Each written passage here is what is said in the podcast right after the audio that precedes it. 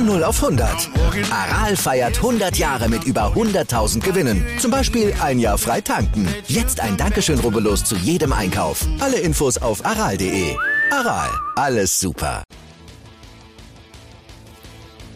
Einen schönen guten Abend, herzlich willkommen zum AVD Motor- und Sportmagazin. Wir geben wieder Gas, jeden Sonntagabend. Und gerade ist das Formel-1-Rennen in Mexiko zu Ende gegangen.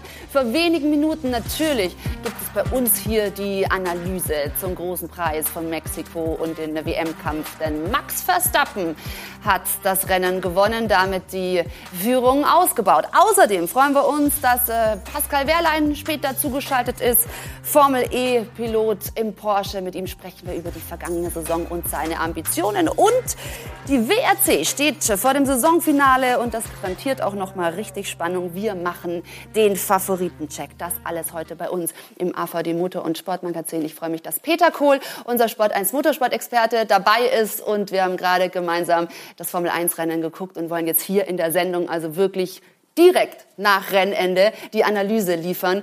Und das Rennen ging auch direkt super spannend los mit einem genialen Start von Max Verstappen. Ja, im Prinzip haben äh, die beiden Mercedes vorne alles richtig gemacht. Hamilton ist sehr gut weggekommen, sogar besser als Verstappen. Verstappen auf der sauberen Seite, Hamilton auf der verschmutzten.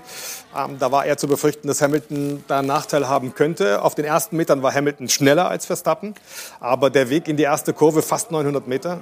Und Verstappen hat vom Windschatten von Bottas auf der Pole extrem profitiert. Jetzt ist dann irre gekommen. Und das war Bremsmanöver des Jahres, würde ich sagen, der in die erste Kurve reingegangen ist. Unfassbar.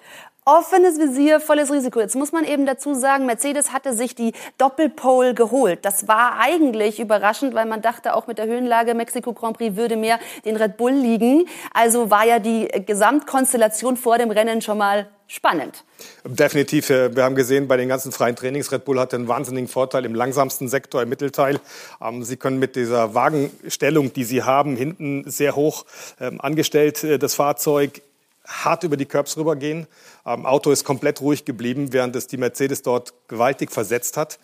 Ähm, das Auto ist sehr unruhig geworden und das ist in der Zeitnahme natürlich klar zu sehen gewesen. Alle Trainingssessions von Verstappen komplett dominiert und dann gab es diesen Schlag mit dem äh, nassen Lappen ins Gesicht im Qualifying. Da waren plötzlich die beiden Mercedes vorne. Ähm, da hat man sich bei Red Bull schon gedacht, hoppla, was ist jetzt los? Äh, umgekehrte Welten.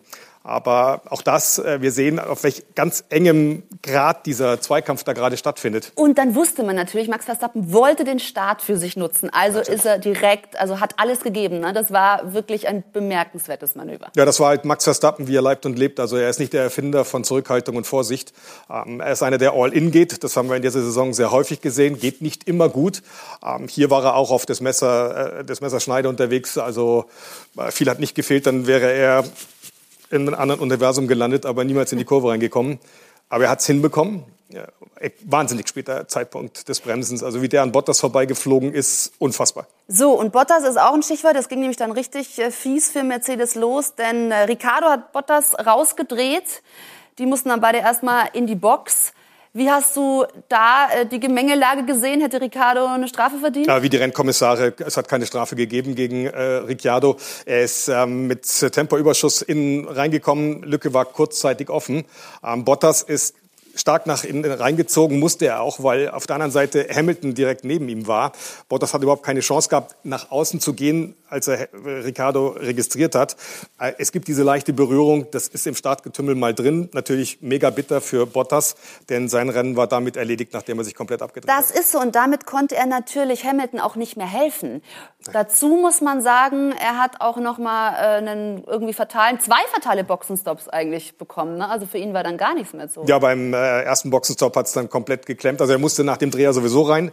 Ähm, man hat dann äh, taktisch die Karte gespielt, ihn sofort auf die harten, auf die weißen Reifen zu setzen. Äh, Ricciardo war auch drin. In der Folge haben die sich über ewige Runden einen mega, mega Zweikampf geliefert. Das war vom Allerfeinsten. Richtig großer Motorsport, wenn auch außerhalb der Punkteränge, aber höchst unterhaltsam.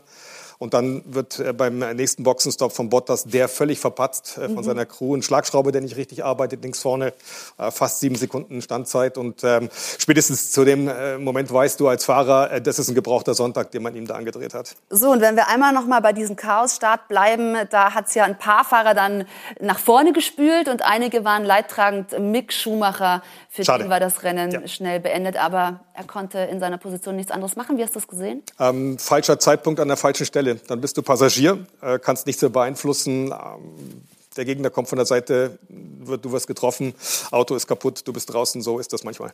Vettel hat eigentlich profitiert, am Ende auf Platz 7 gefahren. Solide? Äh, ich würde sagen, unauffälliges, aber sehr solides Rennen. Aber generell muss man sagen, waren ein paar äh, sehr bemerkenswerte Tatsachen in diesem Rennen festzustellen. Mercedes hat sich wirklich sehr, äh, Mercedes Ferrari hat sich sehr stabilisiert. Ferrari, ja. Äh, über die Saison enorm gesteigert, aber heute hat man auch gesehen, äh, mit einer äh, unglaublichen Konstanz. Ähm, momentan sicherlich die dritte Kraft äh, hinter Red Bull und Mercedes. Platz 5 und 6 für Leclerc und Sainz und davor Gasly. Das ist natürlich auch bemerkenswert ne, im Alpha Tauri. Ja, ich gönne das dem jungen Burschen. Ähm, der wird immer, immer stabiler, immer ruhiger ruhiger, immer selbstbewusster, völlig unauffälliges Rennen. Äh, fehlerfrei, hält sich aus allem raus, äh, fährt da Top-Ergebnisse ein. Äh, gönne ich ihm von Herzen, super sympathischer Fahrer auch und äh, ja, ist ein richtig gutes Talent und äh, schön, dass er noch dabei ist. So, und dann lass uns noch mal auf diesen WM-Kampf vorne also eingehen. Hamilton erstmal von äh, Verstappen geschlagen, dann hat er den Undercut versucht, das hat aber nicht funktioniert. Was die Boxenstops betrifft, war Red Bull einmal mehr besser. Äh, nicht nur die Boxenstops, man muss generell sagen, äh, als Verstappen dann äh, vorne gewesen ist, hat man sofort gesehen, er kann in äh, Speed gehen. Ähm, da konnte Hamilton nicht mithalten. Der Reifenverschleiß am Mercedes war auch höher. Ähm, sicherlich ein Undercut-Versuch, aber auch dem geschuldet, dass er wechseln musste, weil der Reifenverschleiß einfach deutlich höher war und spürbarer war. Die Zeiten sind in den Keller gegangen. Er musste wechseln. Aber dadurch hat sich Red Bull in keinster Weise aus der Ruhe bringen lassen. Ist das jetzt insgesamt ein Desaster für Mercedes gewesen? Man muss ja dazu sagen, Bottas, eine Sache hat er sich noch geschnappt, die schnellste Rennrunde, also den Punkt hat er nochmal von Verstappen weggenommen, ist dann noch sein Verdienst. Ansonsten, wie siehst du Mercedes? Denn Hamilton hat sich dann auch einen unfassbaren Fight mit Sergio Perez geliefert. Ähm, zwei Punkte. Zum einen ähm, Gratulation an Bottas auch, dass er da äh, ruhig bleibt und ähm, nach einem solchen rabenschwarzen Sonntag sich trotzdem in den äh, Dienst des Teams stellt. Er wird nochmal reingeholt, ist außerhalb der Punkte, äh, chancenlos weit hinten, aber er bekommt die Softreifen, ähm, die für ganz wenige ähm, Runden da nochmal optimale ähm, Geschwindigkeiten zulassen. Und um diesen Extrapunkt äh, Verstappen noch wegzunehmen, das kann unter Umständen am Ende der Saison genau der Punkt sein, der über die Vergabe des äh, Weltmeistertitels entscheidet. Er hat sich da in den Dienst von Hamilton von Mercedes gestellt und hat diese Runden rausgefahren, auch mitten im Verkehr. Und das ist ihm schon hoch anzurechnen, weil er hätte auch mega frustriert sein können nach diesem Rennverlauf und, und hätte dann auch sagen können, Leute, nee, lasst mich einfach. Für ihn natürlich schon auch insgesamt super ärgerlich. Deswegen ja, ist das herauszustellen, was du gerade gesagt hast. Er ist von der Pole gestartet und man hat auch ein bisschen den Eindruck, dass er zum Ende der Saison jetzt auch noch mal irgendwie mit einer gewissen Leichtigkeit und einem anderen Zug fährt. Richtig. Ne? Äh, nachdem die Entscheidung dann äh, offiziell auch bekannt gegeben wurde, äh, dass man mit ihm nicht verlängert, dass er das Team wechseln wird, dass man Russell äh, hochzieht zu Mercedes. Ähm, er kommt mir schon vor in den letzten Rennen wie von einer tonnenschweren Last äh, befreit. Ähm, fährt richtig gute Grand Prix. Russell hast du gerade angesprochen, da war automäßig auch nicht mehr drin heute. Ja, ich fand es schon bemerkenswert, also auch im Duell äh, so in der Anfangsphase mit äh, Fernando Alonso, zweifachen Weltmeister, alten Hasen, wie er sich da gewehrt hat, wie er den auch äh, erstmal eine ganze Zeit lang äh, hinter sich gelassen hat mit einem unterlegenen Auto. Das muss man ja klar äh, sehen.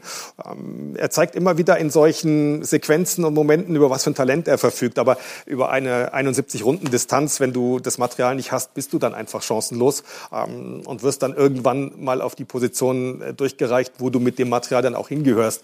Da kann das größte Talent auch nichts gegen machen. Aber ähm, trotzdem immer wieder die, die einzelnen äh, Szenen, wenn er dann mal weiter vorne startet, wie lange er sich dann da behauptet und wie er sich da verteidigt, das ist schon allererste Sahne. Der Junge macht echt Spaß. Ja, und liebe Zuschauer, für Sie schon mal der Hinweis, weil wir jetzt so viele Szenen natürlich besprechen, denn dieser Grand Prix hat uns so viel Gesprächsgrundlage geliefert. Bei uns gibt's in der Sendung später auch noch die Bilder dazu, also unbedingt dranbleiben, dann sehen Sie bei uns auch noch mal das Ganze in Bildern zusammengefasst zusammengefasst, die Highlights. Und jetzt nochmal zu Sergio Perez. Sein Heim Grand Prix, Mexikaner, aufs Podium gefahren. Das ist noch keiner Mexikaner vor ihm gelungen.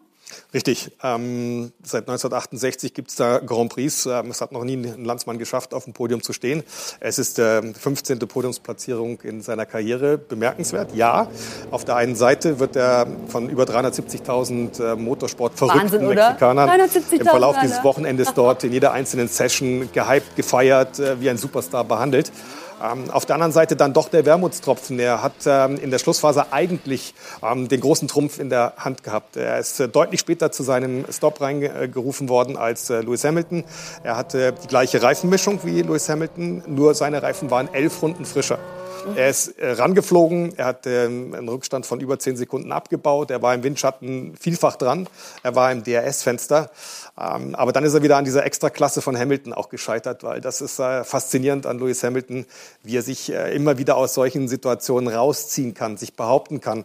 Vielleicht einer der am schwersten erkämpften zweiten Plätze ja. in seiner Karriere. Aber er bringt es dann auch mit einem äh, angeschlagenen Auto, mit, mit abgenackten Reifen immer wieder fertig in der Schlussphase, sich so einen Konkurrenten vom Hals zu halten. Äh, das finde ich mega faszinierend. Das war wirklich nochmal Herzschlag hier am Ende des Rennens, dieses Duell zu sehen zwischen Perez und Hamilton. Und er war, wie du gesagt hast, so nah dran, aber Hamilton hat die Klasse nochmal oben drauf gepackt, sich da nicht einholen zu lassen.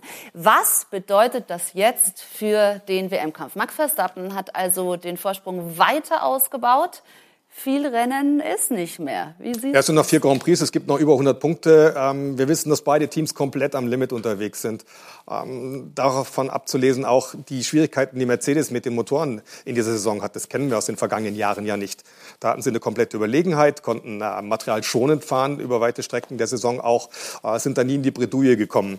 Ähm, jetzt wissen wir nicht, ob äh, es sogar noch einen Motorwechsel braucht bei Hamilton im Rest der Saison, denn ähm, er muss die Aggregate jetzt in jedem einzelnen Lauf bis zum absoluten Limit ausquetschen, weil Red Bull mit Honda eben so aufgeschlossen hat, weil die Leistungsfähigkeit von Red Bull so groß ist. Und wenn du permanent an die Grenze gehen musst, dann liegen Fehler in der Luft, dann kommen die Defekte irgendwann auch. Also ich möchte da ganz, ganz äh, spät erst eine Prognose abgeben vor dem letzten ja, ich Rennen, wenn Lewis Hamilton ist natürlich alles zuzutrauen. Er hat ja diese Klasse und eigentlich auch die Ruhe, das äh, noch einzufahren. Aber Stand jetzt, nach dem großen Preis von Mexiko, hat Max Verstappen natürlich äh, ja, alle Vorteile auf seiner Seite. Oder ja, man muss so? Äh, auch den Fakt sehen, jetzt äh, mit Mexiko inklusive, Lewis Hamilton ist in den vergangenen 14 Rennen nur ein einziges Mal auf der Pole gestanden. Das ist schon auch ein äh, klarer Trend und ein klares Zeichen dafür, dass ähm, Red Bull den Bock gewaltig umgestoßen hat. Was erwartest du jetzt? Also Toto Wolf hat ja schon vor dem Rennen angekündigt, da wird es wahrscheinlich auch immer mal wieder krachen. Die beiden müssen ja jetzt alles geben. Also jetzt kommt es auf Nuancen an. Du musst wahrscheinlich mit offenem Visier fahren, oder? Was glaubst du? Es ist die ganz große Frage, was Max Verstappen jetzt macht. Du hast ähm, 20 Punkte Vorsprung. Ähm, du kannst es jetzt schon auch mal in der Situation nicht spitz auf Knopf kommen lassen. Äh, kannst du auch mal zurück dich halten und kannst mal abwarten, wie sich was entwickelt, was nicht sein Charakter ist. Es ist nicht seine DNA. Das wäre jetzt intelligent von ihm, wenn er das tun würde, weil er hat jetzt ein Polster, das er verwalten kann. Momentan hat er die Trümpfe in der Hand. Aber wie sein Charakter ist als Racer und in den meisten Fällen ist es bislang in seiner Karriere ja gut gegangen, das bestätigt ihn ja auch in seiner Verhaltensweise. Kopf voran, Hörner runter und reinhalten das muss man abwarten, ob das bis zum Schluss gut geht. Das finde ich auch hochinteressant und spannend, weil wir das also schon öfter hier angesprochen haben und viele Gäste auch äh, sagen, sie glauben, dass Max Verstappen sich vielleicht noch ein bisschen verbrennen kann mit dem, mit diesem jungen Ungestümen, was ihm Lewis Hamilton voraus hat. Jetzt mit dem Vorsprung kann er natürlich tatsächlich das, was du sagst, ein bisschen runterfahren und vielleicht das doch souverän eintüten. Ja, also jetzt, äh, er ist zum ersten Mal in der Lage, wo er tatsächlich Weltmeister werden kann. Das muss man ganz klipp und klar so sehen. Ähm, das ist dann nochmal eine komplett andere Situation, als ob du der Jäger bist. Wenn du derjenige bist, der jemand anderen unter Druck setzt, dann kannst du mit der Art und Weise vorankommen. Ähm, jetzt ist er allerdings in der Situation, wo er ganz nahe dran ist, sich diesen riesen Lebenstraum zu erfüllen, diesen Weltmeistertitel zu holen. Das ist nochmal eine komplett andere mentale Situation. Ähm, ich traue es ihm zu, dass er da stur seinen Weg durchzieht bis zum Ende der Saison. Weil, ähm, wie gesagt, bislang gibt der Erfolg ihm ja recht. Ja. Ähm, aber es muss nicht immer gut gehen. Vor allem, wenn wir auf die Fahrerwertung gucken, das ist für Lewis Hamilton natürlich jetzt schon auch noch mal eine Situation, er als Jäger, der da ja, so ein bisschen dem, dem Druck jetzt auch standhalten muss. Also auch für Lewis Hamilton, ich will nicht sagen eine Reifeprüfung, aber schon auch noch mal eine gesonderte Saison. Also er ist so oft Weltmeister geworden, weil er ja nicht mit dem zufrieden ist, was er bisher erreicht hat in der Karriere, sondern weil er auch das Gefühl hat, da kann man noch was draufsetzen. Natürlich, äh, man spürt ja, der Ehrgeiz ist ja bei ihm da. Es ist ja nicht eine Zufriedenheit äh, nach dem Motto, ich muss niemandem auf dieser Welt mehr was beweisen, was er als Rennfahrer wirklich nicht mehr muss. Aber ähm, er wird bis zur letzten Runde alles geben, da bin ich mir sicher. Ähm, er, will, er will diesen Titel. Und äh, ja, wer ihn kennt, äh, wenn man das die ganzen letzten Jahre äh, verfolgt und, und ähm, beobachtet, analysiert, ähm, Mercedes ist noch nicht geschlagen. Da bin ich mir ganz sicher. Und er auch noch nicht.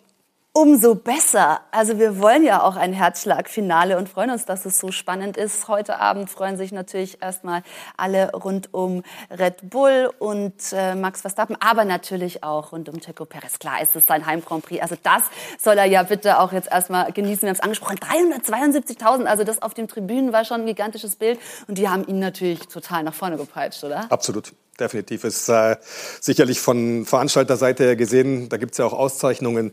Ähm, einer der Grand Prix, der am meisten Spaß macht, wo am meisten äh, los ist, definitiv äh, die Tribünen beben vom Freitag von der ersten Session an bis äh, nach dem Rennen. Ähm, wie gesagt, die Mexikaner sind grundsätzlich absolut Motorsport verrückt. Und äh, das ist für die Fahrer schon auch immer eine ganz spezielle Atmosphäre dort, das muss man schon sagen. Wie hat dir insgesamt, wir haben zusammen geguckt, da gab es wirklich viel zu besprechen, wie, wie hat dir dieser Grand Prix jetzt gefallen? Also äh, war das nochmal vielleicht so ein, so ein Schlüsselmoment jetzt auch, was die, ja, den weiteren Verlauf jetzt hin zu einem Finale Furioso betrifft? Naja, ich denke, dass wir überhaupt eine, eine begnadete Saison erleben. Ich meine, wie lange ist es das her, dass wir ähm, wirklich bis wahrscheinlich zum letzten Rennen die, die ähm, Weltmeisterschaftsfragen bei den Konstrukteuren, bei den Fahrern äh, offen haben werden? Äh, dass wir ähm, ein Duell haben zwischen zwei Teams wirklich am absoluten Limit. In einer sehr schwierigen Situation, weil Weiterentwickeln momentan ja nicht mehr wirklich möglich ist. Denn ähm, alles ist jetzt fokussiert auf das neue Reglement, auf 2022. Äh, Im Prinzip muss man ein paar kleine Feinheiten äh, mit dem auskommen, was man jetzt hat. Und das äh, bis zum Schluss verwalten und da alles rausquetschen. Das ist eine faszinierende Situation. Ähm, mega spannend, mega.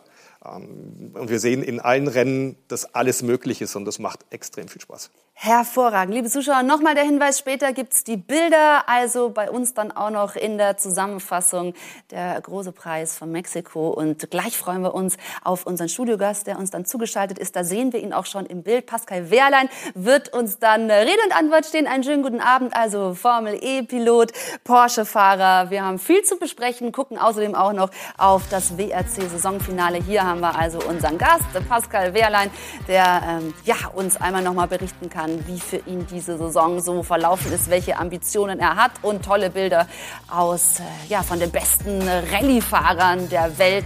Schauen wir natürlich drauf, ob äh, Auger sich gegen Evans da durchsetzen kann. Also das gleich noch bei uns. Peter, du bleibst natürlich im Studio und Sie bleiben hoffentlich auch bei uns im AVD Motor- und Sportmagazin. Zurück im AVD Motor- und Sportmagazin mit großen Emotionen und Jubelbildern aus Mexiko. Denn hier sehen wir den Papa von Checo Perez. Sein Sohn ist aufs Podium gefahren und das als erster Mexikaner bei einem Heim Grand Prix. Da freut er sich natürlich. Zu Recht gewonnen hat Max Verstappen vor Lewis Hamilton. Und wir freuen uns jetzt aber über unseren äh, nächsten Gast. Uns ist nämlich Pascal Wehrlein zugeschaltet, der in der Formel E für Porsche unterwegs ist ist. Einen schönen guten Abend, Pascal. Einen schönen guten Abend. Und äh, da wir gerade so viel über die Formel 1 gesprochen haben, Sie waren auch zwei Jahre in der Formel 1 unterwegs. Wie sehr verfolgen Sie die Rennen noch? Ich nehme an, Sie haben jetzt auch geguckt, oder? Ja, ich habe es auch gerade angeschaut. Also ich muss sagen, ich verfolge die meisten Rennen, ähm, teilweise auch die Qualifyings, ähm, aber nicht alle. Während unserer Saison dann ähm, habe ich natürlich auch viele andere Sachen zu tun, aber jetzt gerade haben wir ja Saisonpause und dann schaue ich es mir natürlich auch an. Dann kann ich natürlich noch ein paar weitere Fragen stellen zu dem Rennen, denn allein der Start war natürlich schon hochbrisant. Wie haben Sie denn da das Manöver von Max Verstappen gesehen? Ja, war ein super Überholmanöver außen, sehr, sehr spät gebremst. Ähm, super gemacht und es wurde eng in der ersten Kurve. Also Bottas hat sich ja gedreht mit einer Berührung äh, von Ricciardo und dahinter ging es dann sehr eng und heiß zu. Aber es war spannend. Der Start äh, war wahrscheinlich das Spannendste am Rennen und ähm, hat auch das Rennen entschieden. Ja, also der Start, Peter, war natürlich ausschlaggebend. Das Spannendste am Rennen, siehst du das ähnlich? Von der Action her sicherlich, klar. Ähm, das ist typisch von diesem Kurs her auch zu erwarten, dass es in der ersten Kurve immer rappelt dort in Mexiko, dass es sehr eng ist. Ähm, zu diesem Zeitpunkt der Saison, äh, man sagt natürlich auch immer, hinten raus bleibt der Eindruck, äh, der hängen bleibt. Aber natürlich will jeder jetzt zeigen, dass, dass er es drauf hat, dass er zu Recht in der Formel 1 ist. Und äh, für viele geht es halt wirklich noch darum, sich zu präsentieren, zu zeigen, äh, Ergebnisse zu bestätigen. Und dann wird halt auch voll reingehalten. Risikobereitschaft ist relativ hoch, das äh, sieht man dann auch. Und dann passieren solche Unfälle. Ähm, aber die Aktion von Max ist einfach so outstanding. Ähm, dafür kann man ihn einfach nur auf dem Silbertablett durchs Fahrerlager Lager tragen, weil dieses Überholmanöver auf der Außenbahn mit dem Bremspunkt, das ist einfach außerirdisch. Damit hat er jetzt die Führung weiter ausgebaut, auch wenn Lewis Hamilton sich da sehr stark gegen Checo Perez noch behauptet hat. Aber Pascal, was bedeutet das aus Ihrer Sicht jetzt für den WM-Kampf? Hat Max Verstappen damit jetzt einen sehr großen Schritt in Sachen WM-Titel gemacht? Einen sehr großen Schritt würde ich noch nicht sagen, weil es ist immer noch weniger Vorsprung als ein Rennsieg und bei einem Rennausfall kann äh, ja, kann viel passieren. Aber trotzdem, man geht lieber mit einem Vorsprung in die letzten paar Rennen rein und weiß, man ist schon mal ein bisschen auf der sicheren Seite ähm, als der Konkurrent. Ja, aber wie sehen Sie jetzt dieses Duell? Was glauben Sie, wer, wer macht's am Ende? Lang ist nicht mehr viel Rennen, sind's nur noch. Ähm, eben mit Lewis Hamilton, dem Erfahrenen, und Max Verstappen, der es jetzt allen zeigen will. Was glauben Sie? Ich glaube, dass es Max Verstappen mit Red Bull zusammen machen wird. Also sie sind sehr, sehr stark unterwegs. Das Auto ist äh, super stark und vor allem auch Max ist immer fehlerfrei und äh, momentan kaum zu schlagen. Deswegen mein Tipp ist Max Verstappen. Ähm, außer es würde wirklich irgendwas schiefgehen mit der Technik oder sonstigem. Aber ansonsten wäre mein Tipp er. Das ist nachvollziehbar, finde ich. Deckt sich auch ein bisschen, je nachdem, du hast gesagt, er darf halt nicht zu ungestüm reagieren, ne? Ja, zumal wir haben zwei Unbekannte, die in der Schlussphase bei den verbleibenden vier Rennen noch äh, zu lösen äh, sind, und zwar für alle Beteiligten. Äh, zwei neue Strecken, äh, Saudi-Arabien und äh, Katar. Ähm, du kommst ohne Erfahrungswerte dorthin, du hast kein Basisdatenmaterial und äh, ja, in der Wüste, Sand auf dem Asphalt, wir wissen das alle, da kann schnell was passieren. Also es wird definitiv mega spannend bleiben. Sehr gut. Also so viel für den Moment äh, aus der Formel 1. Die Bilder, das hatte ich angekündigt, gibt's dann noch bei uns in der Sendung. Pascal Wehrlein fährt nicht mehr in der Formel 1, sondern seit 2019 in der Formel E und seit 2020 ist er äh, Porsche-Werksfahrer, also im Tag Heuer Porsche-Team. Und wie die Saison für ihn gelaufen ist, das wollen wir uns jetzt einmal in der Zusammenfassung anschauen. Er hat große Ziele. Definitiv das Ziel für die Zukunft ist, die, die Formel E-Weltmeisterschaft zu gewinnen. Er feiert Erfolge. Ich bin glücklich, dass wir jetzt schon ein Podium geholt haben. Er hat mit Porsche seinen perfekten Gegenpart gefunden. Pascal Wehrlein. Die Saison 2021 für Wehrlein und Porsche gleichermaßen ein Wechselbad der Gefühle viel Licht und auch der ein oder andere Schatten in einem Jahr, in dem man hoch hinaus wollte. Ja, die Ziele sind ganz klar, ähm, erfolgreich zu sein. Ja, wir sind ein Paket, äh, das, um, das um Rennsiege kämpfen kann. Und dieses Paket performte. Dreimal Top 10 zu Beginn, Podium im vierten Saisonrennen in Rom, ein Start nach Maß. Wir sammeln viele Punkte, das ist zu Beginn der Saison sehr wichtig. Früh in der Saison war also schon bewiesen, Wehrlein und Porsche sind nicht nur konkurrenzfähig, sondern auch siegfähig. Ein großer Schritt gerade für Wehrlein, der zuvor bei Mahindra nur punktuell Zählbares von den Rennwochenenden mitnehmen konnte. Konstant punkten, das gelang. Fiel er nicht aus der Wertung, blieb der 27-Jährige nur zweimal ohne Punkte. Ein großer Schritt nach vorne auf dem Weg zum Formel E-Thron. Es geht darum, konstant Resultate zu erzielen und jedes Rennen in den Punkten zu beenden. Wenn du das schaffst, bist du ganz oben. Doch auch die starke Saison hatte seine Schatten. Mexiko, Rennen 8, Pole Position, Dominanz im Rennen und der vermeintlich erste Gewinn eines E-Prix zunichte gemacht von einem Formfehler bei der Anmeldung der Reifen Disqualifikation, Nullnummer statt 25 Punkte. Ein Tag danach noch die Zeitstrafe wegen falscher Verwendung des Fanboost. Platz 4 statt Platz 2. Wieder ein verpasstes Podium. Gesamtplatz 11 am Ende einer turbulenten Saison für Wehrlein. Auf dem Papier zu wenig für einen Mann, der früher oder später nach dem Titel greifen will? Nein, denn die Zahlen zeigen, bis Platz 5 sind es gerade einmal 10 Punkte. Auf Gesamtsieger De Vries fehlen 20 Zähler.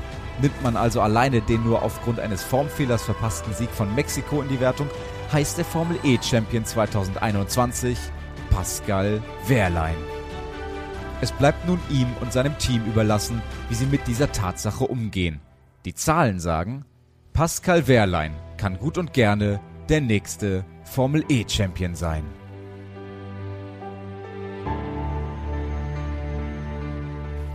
Na, das sind doch auf alle Fälle ambitionierte Ziele. Da freuen wir uns drauf, wenn es soweit ist. Allerdings, noch ist es nicht der Fall. Es war ein wahnsinnig enges Saisonfinale. Wie haben Sie es denn selbst erlebt? Wie fällt so Ihr Saisonfazit aus? Ja, mein Saisonfazit ist definitiv positiv. Also es war meine erste Saison zusammen mit Porsche. Man darf nicht vergessen, dass Porsche auch erst ähm, eineinhalb Jahre quasi in der Formel E ist, weil die erste Saison wurde sehr ähm, gehandicapt durch äh, die Covid-Situation und ähm, die meisten Rennen wurden dann nur auf einer Strecke gefahren.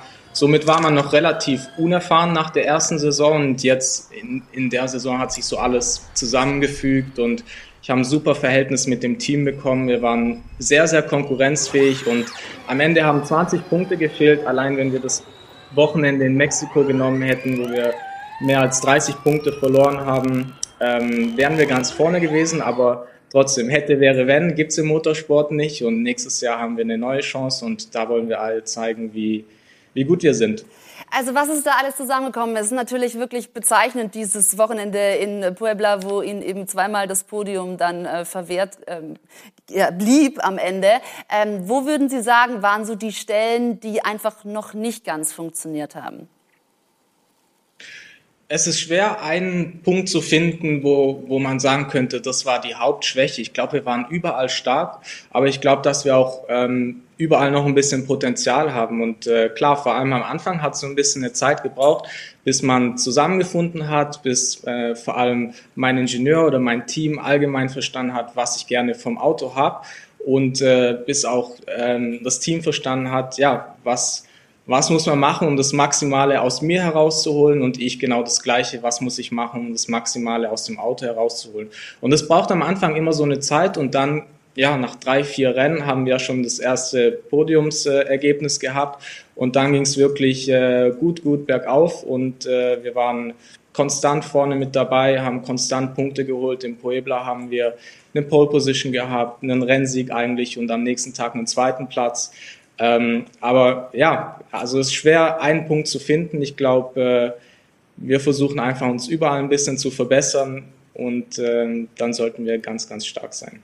Ja, Peter, also das klingt tatsächlich sehr ähm, reflektiert im Sinne von, das braucht Zeit und auch mit einer gewissen Gelassenheit, was Pascal da sagt. Was traust du denn dem Team Porsche zu? Also die Formel E ist ein sehr heißes Pflaster. Wir sehen es bei den Rennen immer wieder, da wird gnadenlos reingehalten. Ähm, das Fliegen im wahrsten Sinne des Teiles, äh, des Wortes, also diese äh, Fetzen durch die Gegend, ähm, das ist äh, schon eine richtige Balgerei. Ähm, Erfahrung ist natürlich da auch ein ganz wichtiger Faktor. Pascal wird es am ehesten unterstreichen können, kennt die Formel 1 Welt, kennt jetzt die Formel E Welt. Beides sehr, sehr komplexe Themen. Wie lange braucht es da, um sich da überhaupt reinzufinden in diese Thematik? Denn ähm, reinsetzen, Gas geben, damit ist es ja nicht getan.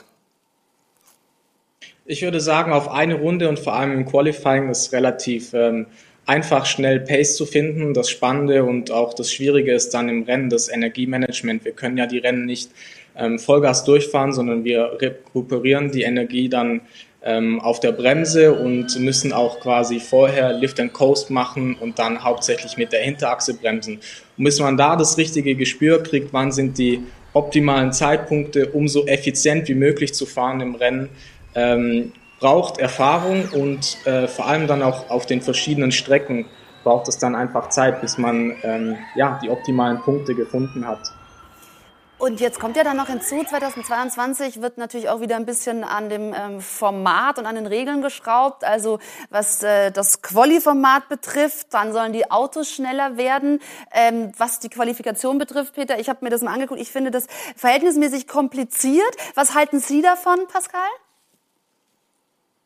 Ich bin ein Fan von dem neuen Qualifying-Format, weil ähm, mit dem jetzigen oder mit dem alten Qualifying-Format wurden immer so die ersten Leute in der Meisterschaft äh, gehandicapt. Äh, die mussten dann immer im Qualifying als erstes rausfahren und da ist die Strecke ja bekanntermaßen äh, schmutziger und dadurch ein bisschen langsamer und dann startet man das Rennen im Mittelfeld und muss sich wieder vorarbeiten.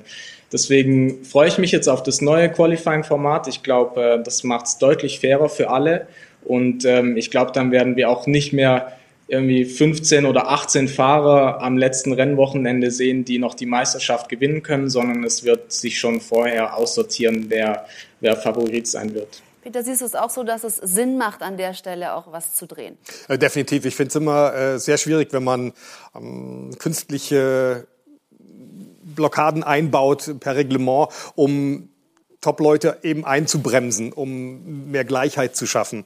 Ähm, das ist im Sinne des Sportes nicht fair.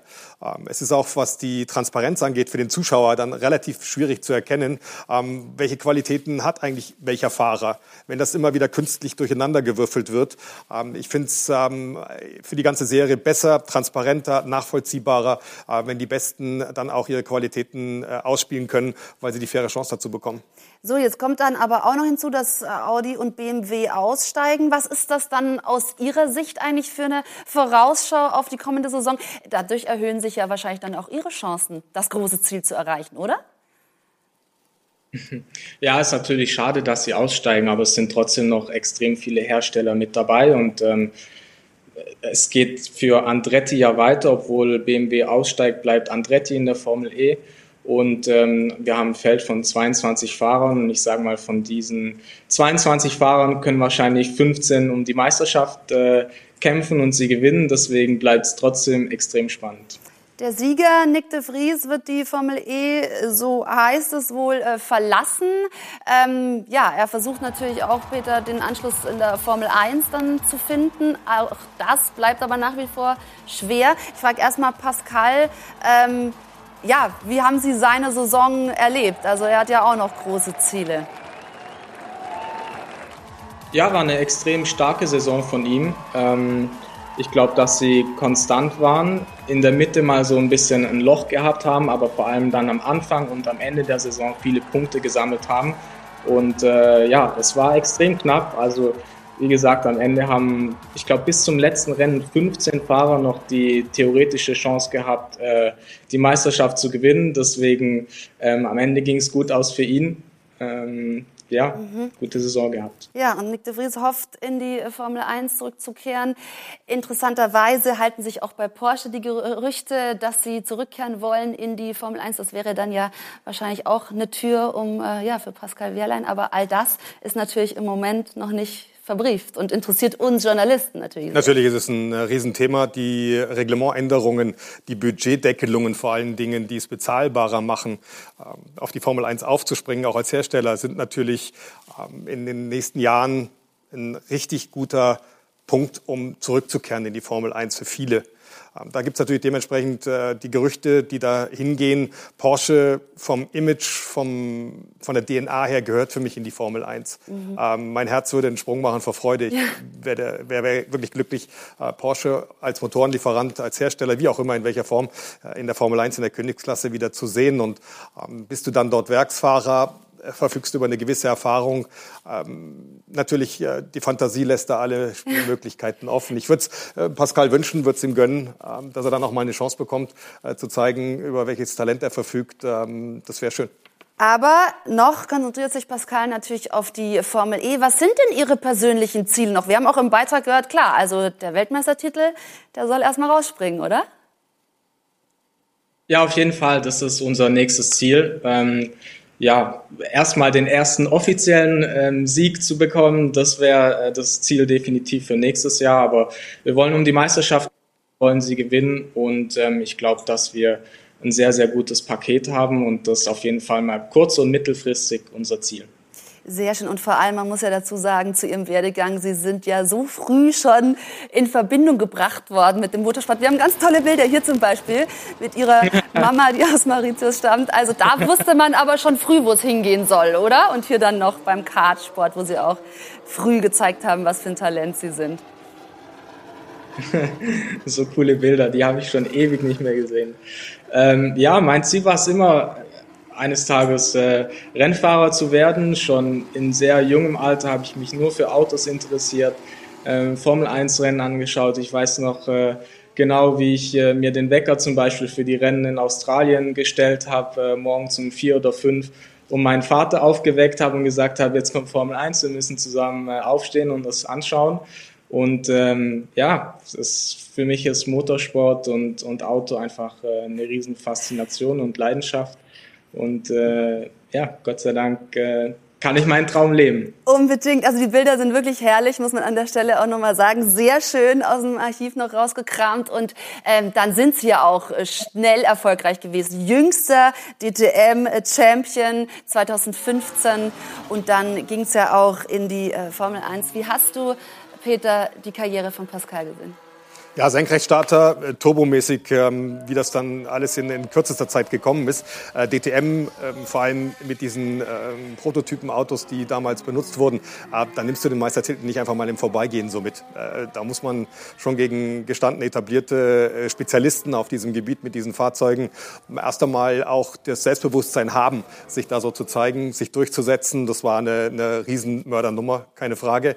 Aber wir sehen auch gerade beim Pascal, wie das Leben im Motorsport eben ist. Äh, es sind so viele Faktoren, die da eine Rolle spielen, die darüber entscheiden, ob du dann den ganz großen Durchbruch hast, ob du ähm, die Chance bekommst, dich in der Formel 1 zu etablieren. Da gehört viel Politik dazu, aber natürlich auch eine riesen Schatztruhe, die prall gefüllt sein muss. Und äh, ja, das ist immer wieder sehr schade im Motorsport äh, zu sehen, dass eben nicht äh, das Talent das äh, Ausschlaggebende unter dem Strich für viele ist, ähm, dass viele Talente eben dann an einer gewissen Stufe stecken bleiben.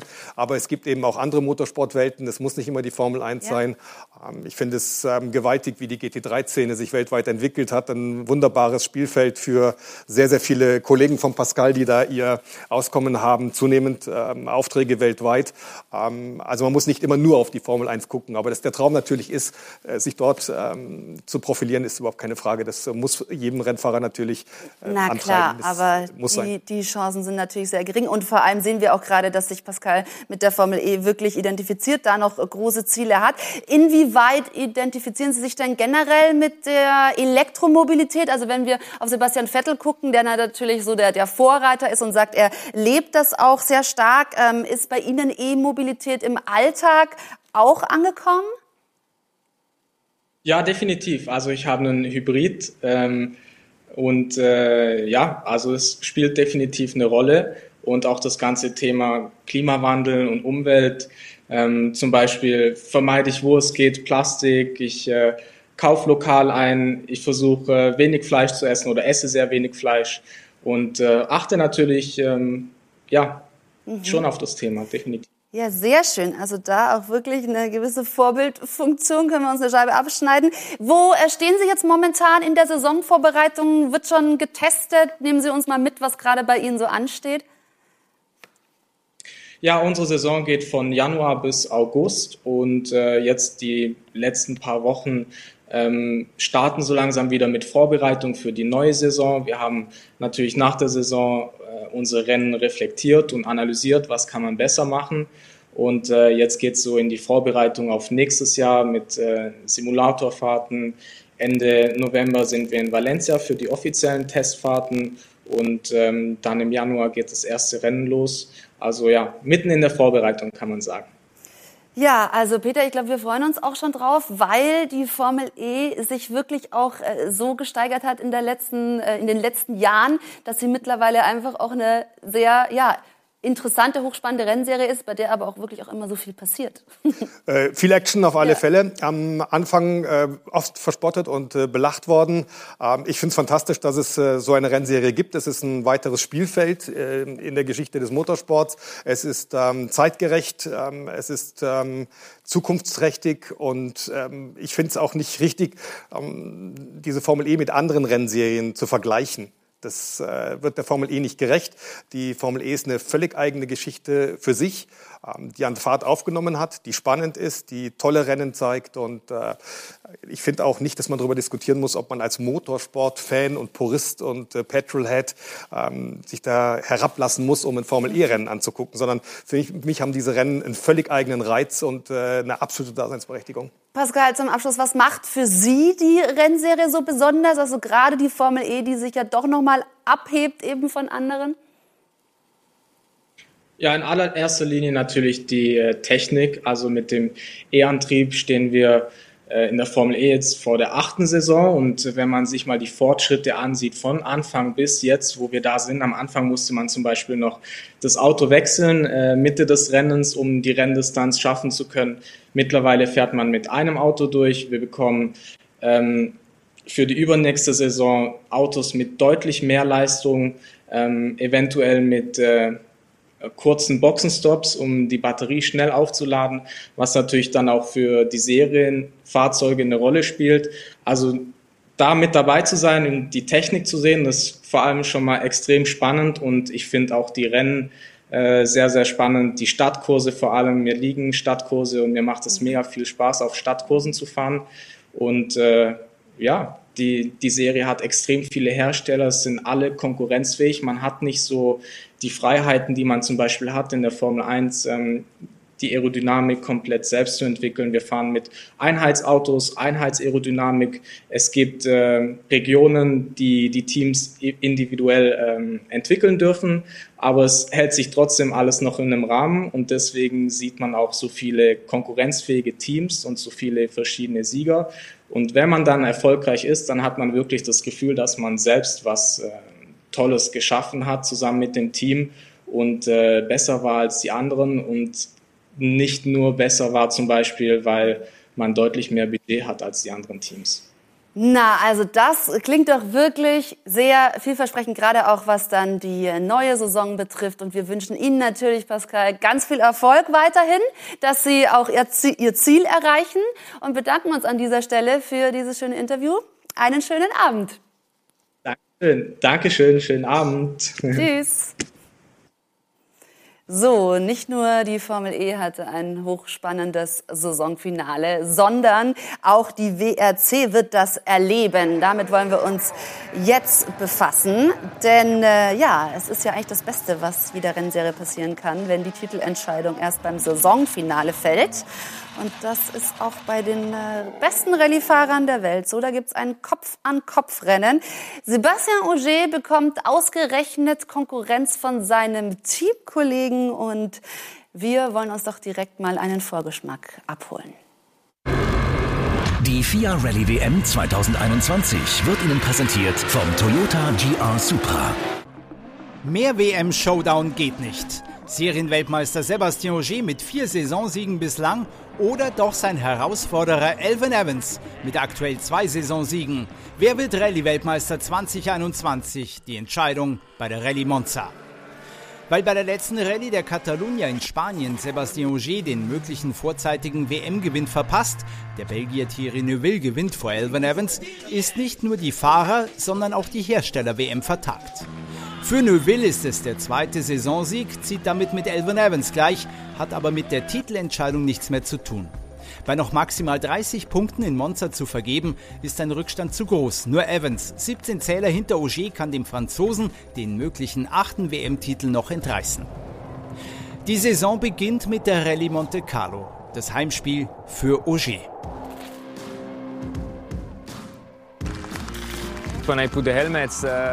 Wenn ich den Helm aufsetze, dann geht es für mich nur noch ums Gewinnen. Ich war schon immer schlecht im Verlieren. Und wenn ich in der Rallye WM starte, dann will ich damit weitermachen, um Siege fahren und möglicherweise den Titel. Der Auftakt läuft perfekt für den siebenmaligen Champion. Er gewinnt seinen 50. WM-Lauf und die Monte zum achten Mal. Ein neuer Rekord. Das erste direkte Duell mit seinem jetzigen Titelwettstreiter Elvin Evans trägt Sebastian Ogier beim dritten Lauf der Saison aus. Bei der letzten Prüfung auf der neuen Rallye Croatia rund um Zagreb. Dort beweist der 37-Jährige seine Nervenstärke, seine fahrerischen Skills und seinen Siegeshunger. muss aber im Kampf um den Sieg in Kroatien gegen den lange Zeit führenden Alvin Evans vorlegen. Der Waliser auf dem Weg zu seinem sicher geglaubten vierten WM-Laufsieg seiner Karriere leistet sich jedoch kleine Fehler.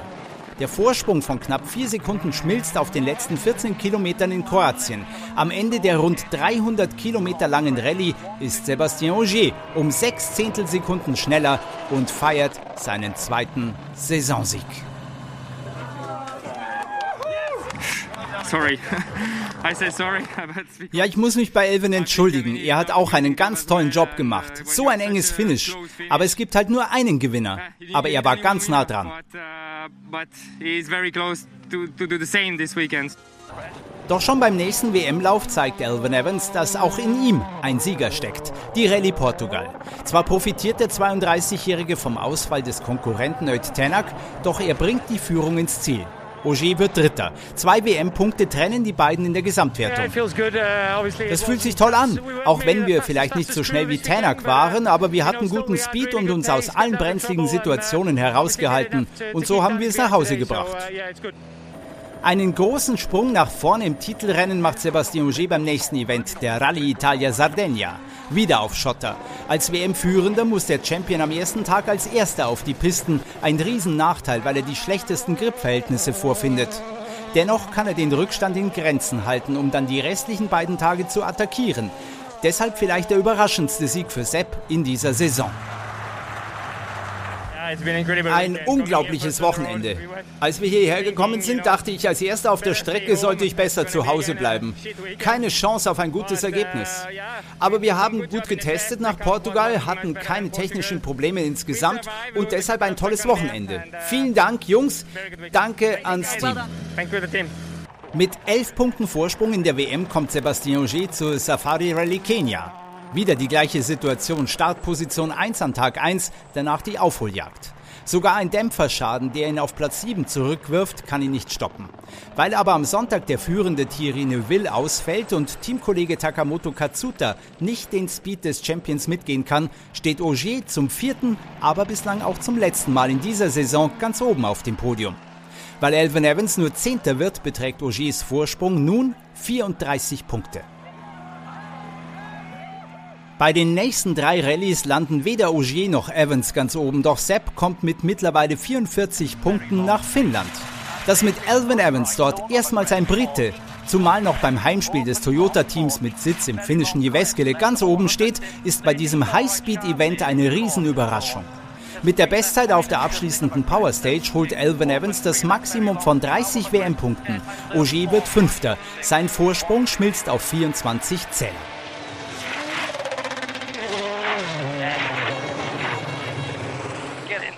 Jetzt also die Entscheidung in Monza. Weil Sebastian Ogier zuletzt in Spanien Vierter wird, Evans jedoch Zweiter, wird die letzte Rallye des Jahres wie schon in 2020 den Weltmeister küren. Klar hält Sepp in seiner letzten vollen Saison zum letzten Mal mit Co-Pilot Julien Gracia an seiner Seite die besten Karten in den Händen mit aktuell 17 Punkten Vorsprung. Aber in Monza kann alles passieren. Wer wird Hersteller-Weltmeister? Hyundai oder Toyota? Und wer holt sich die Fahrerkrone? Ogier oder Evans? Die FIA Rallye WM 2021 wurde Ihnen präsentiert vom Toyota GR Supra. Ist das spannend und die Bilder sind jedes Mal wieder herrlich. Lässt sich das der Serienweltmeister Sebastian Ogier noch nehmen? Äh, schwer zu sagen. Für mich ist das äh, Ganze, was Rallye-Weltmeisterschaft angeht, ähm, so ein Spektrum aus der Welt des Universums, des Unfassbaren, Unbegreifbaren für uns Normalsterbliche. Äh, was die dort mit den Autos treiben, ist ohne Worte 0,6 Sekunden Vorsprung nach über 300 Kilometern ähm, auf diesen Untergründen. Ähm, das kann man fast nicht nachvollziehen. Auger ist eine Maschine. Er ist sehr konstant, der ist sehr klar in seinen Aktionen, in, in dem, was er will, ähm, wie er sich organisiert, wie er analysiert. Er geht da sehr, sehr professionell, äh, businessmäßig an die Geschichte heran. Ähm, Lewis Hamilton äh, des Rallye-Sports, siebenmal Weltmeister, Erfahrung pur. Ähm, er weiß, wie man äh, Titel gewinnt, auch unter größtem Druck. Das ist ein Riesenvorteil in einer solchen Situation, weil er kann auch die Psychospielchen natürlich ähm, auspacken und, und äh, kann die zu seinem Trumpf machen. Aber deshalb würde ich, wenn ich denn äh, jemand wäre, der ähm, Sportwetten macht, dann würde ich auf ihn setzen. Okay.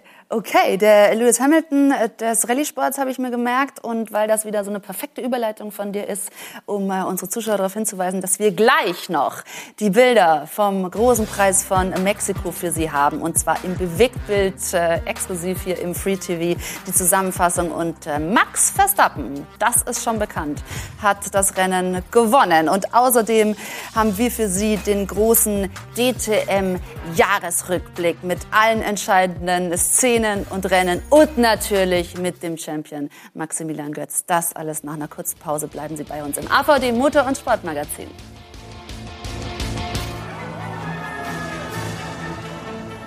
Max Verstappen gewinnt den großen Preis von Mexiko und hier sehen wir Papa Perez jubeln, denn Checo Perez landet als erster Mexikaner beim Heim Grand Prix auch auf dem Podium und Lewis Hamilton wird Zweiter. Damit hat also Max Verstappen die, den Vorsprung in der Wertung ausgebaut und das Ganze mit einem starken Start. Und wir wollen jetzt nochmal, wie angekündigt, liebe Zuschauer, uns die wichtigsten und brisantesten Szenen dieses großen Preises von Mexiko nochmal anschauen, hier in der Zusammenfassung für Sie.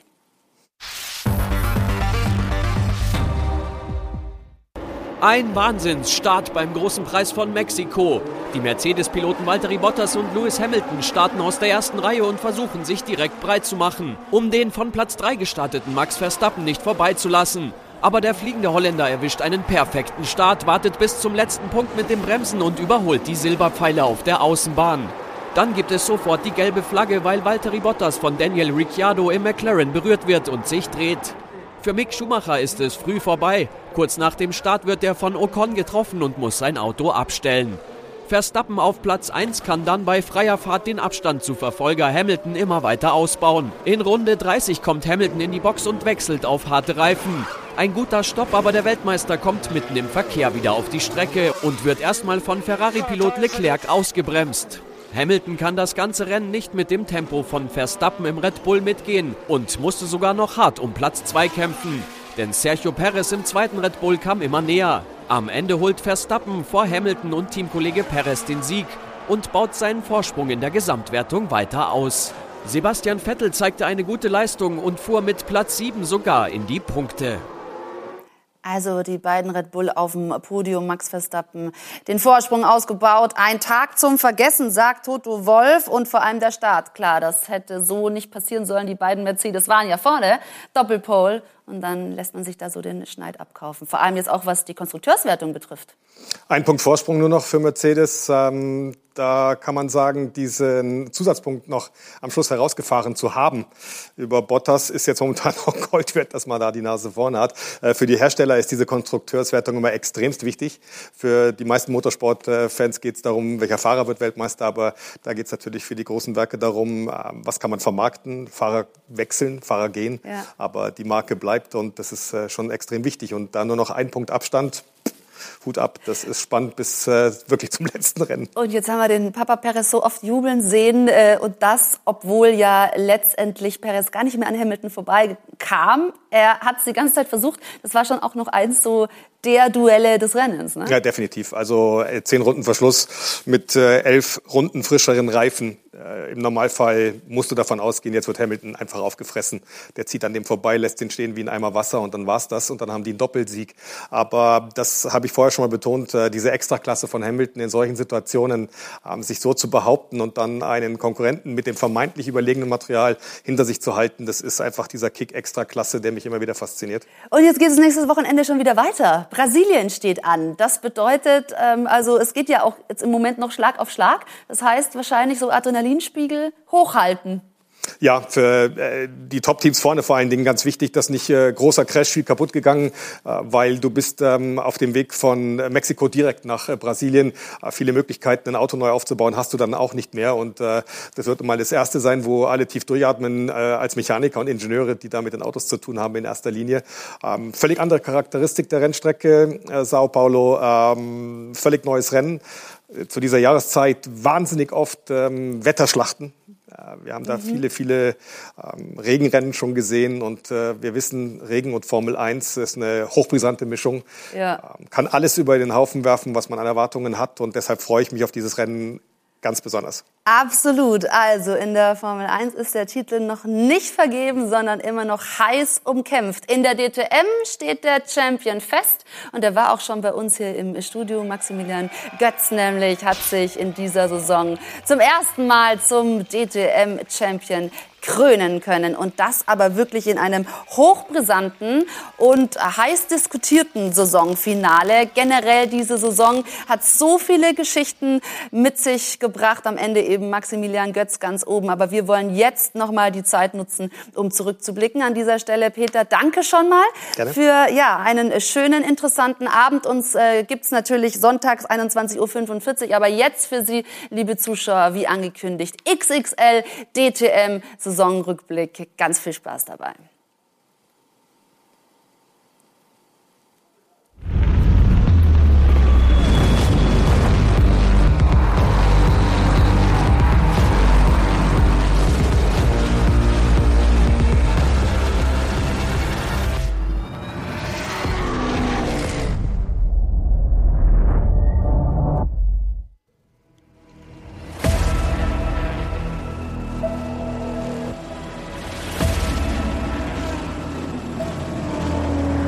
Es war eine besondere Saison.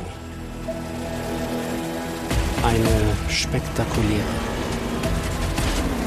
Eine hart umkämpfte. Eine abwechslungsreiche. Und es war vor allem der Beginn eines neuen Kapitels. Mit neuen Rennstrecken. Mit neuen Fahrzeugen und mit neuen Gesichtern. Die DTM-Saison 2021 hatte alles. Spannung, Adrenalin, Gänsehaut.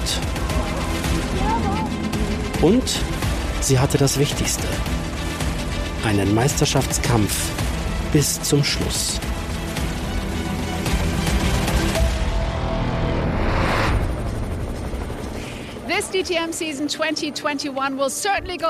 Diese DTM-Saison geht definitiv in die Geschichte ein. Erst hier am Norrisring nach 16 Rennen fiel die Entscheidung, wer als Meister und damit Titelträger die Saison beendete. Und was wurden wir verwöhnt? So viele Marken, so viele Duelle, so viele Überraschungen. Darauf und auf vieles mehr wollen wir nochmal zurückblicken. Unsere Reise begann vor 113 Tagen mit dem ersten Lauf in Monza. Monza, Italien. Hier duftet alles nach Motorsport, hier atmet man den Mythos. 1922 eröffnet, sollte dieser Ort Gastgeber werden für das nächste große Racing-Highlight. Denn Monza war der Startschuss der neuen DTM-Saison und damit der neuen Zeitrechnung dieser traditionsreichen Rennserie. Erstmals ging die DTM in diesem Jahr mit spektakulären GT-Rennwagen an den Start.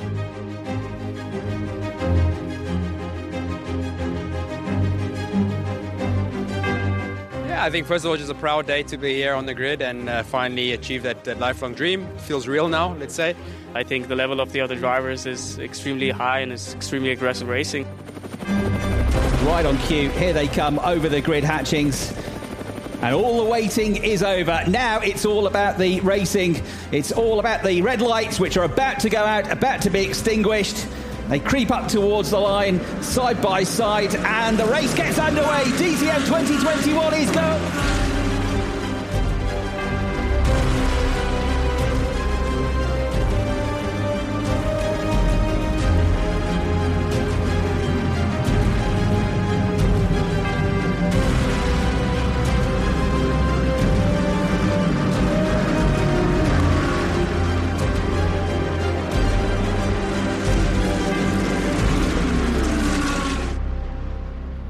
And now it is the time of Vincent Abreu to come in. Okay, now push, push, push like hell, okay? It's cold tires, you need to push. He's gone out in front of Liam Lawson, but only just this effectively. He's going to be for the lead of the race. Liam Lawson trying to squeeze around the outside. He knows this is his opportunity, and he takes it with both hands. The Kiwi is through. Mit noch kalten Reifen konnte sich April nicht gegen Lawson wehren und musste den Red Bull Ferrari ziehen lassen. Liam Lawson wurde so der jüngste DTM-Sieger aller Zeiten. It is Liam Lawson that is making his way out of the Parabolica for the Red Bull AF Corsa team. He wins the first round of the DTM 2021 season with a superb demonstration of driving. Der 19-Jährige aus Neuseeland bescherte im Samstagsrennen Ferrari und seinen Team AF Course einen brillanten Einstieg in die Traditionsrennserie. Und das auf der Hausstrecke in Monza. Lawson, der zudem Geschichte schrieb, als erster Neuseeländer auf dem DTM-Podium. I'm really, really happy with, with today's race. Um, it was a first time for everything for me. Yeah, to, to win in, in Italy in Monza in a Ferrari is definitely something special. Zur DTM-Rückkehr komplettierte Mercedes AMG mit Vincent Abril und dem deutschen Maximilian Götz das Podium. Great to be back in DTM and uh, starting the, the, season already with a podium. Um, so this was already on the list since many years now and finally it happened. Wie eng es in der DTM zugehen wird, offenbarte schon das zweite Qualifying der Saison. Es war ein offener Schlagabtausch um die Pole. Gleich fünf Marken waren vertreten auf den ersten sechs Plätzen. Audi, Ferrari, BMW, Lamborghini und Mercedes AMG. Ganz vorn aber nicht der Sieger aus Lauf 1. Lawson wurde nur Zweiter, weil er sich erstmals zeigte. Kelvin van der Linde.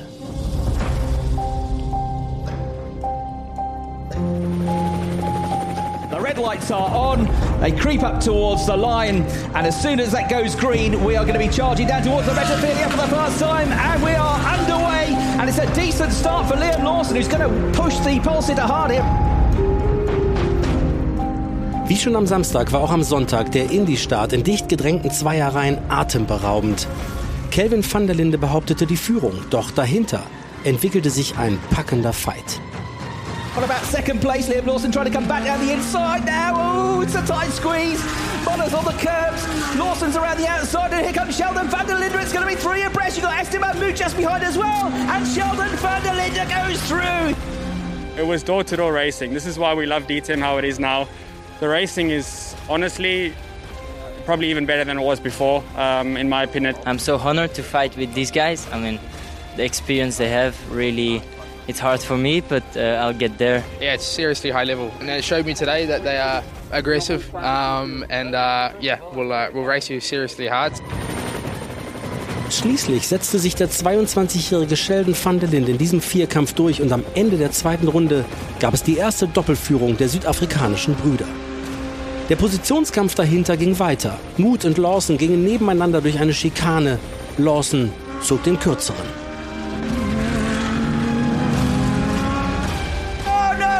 Lawson's lost the back end. There wasn't room for both of them. Der Neuseeländer fiel ans Ende des Feldes zurück und Kelvin van der Linde hatte das Geschehen an der Spitze sicher im Griff und steuerte mit vier Sekunden Vorsprung der Zielflagge entgegen.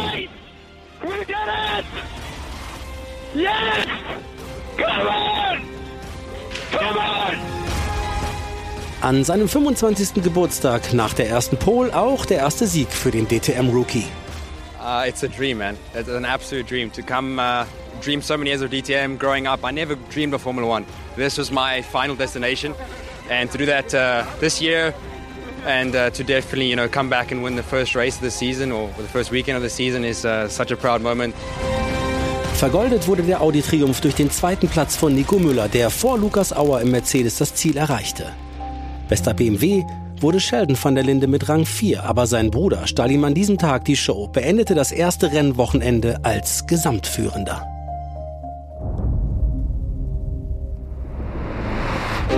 Sie ist eine starke Persönlichkeit, die es an die Spitze schaffen will, nicht nur mit Charme, sondern auch mit Leistung.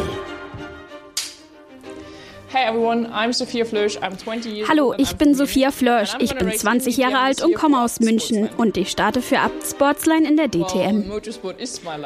Motorsport ist mein Leben. Ich bin 20 und ich habe mit Rennen angefangen, da war ich vier. Ich habe meine Schule zu Ende gebracht, habe Abitur gemacht. Aber Rennenfahren war immer alles für mich. Ich habe lange blonde Haare, gemachte Nägel, aber ich fahre schnelle Autos.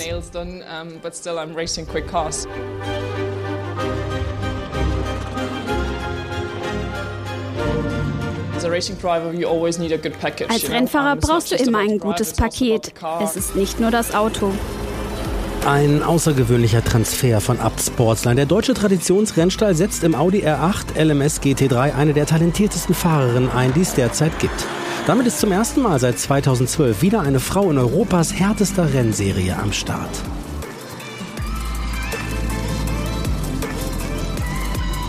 Ich glaube, es ist auch an der Zeit zu schauen, dass auch Rennfahrerinnen eine gute Chance bekommen. Und die Sophia ist bei uns in der DTM und ich glaube, sie, sie ist mehr als willkommen. Neben Flörsch gab es in dieser Saison auch sie. Esme Hawkey ging im Lamborghini für das T3 Motorsport-Team an den Start und hatte große Ziele.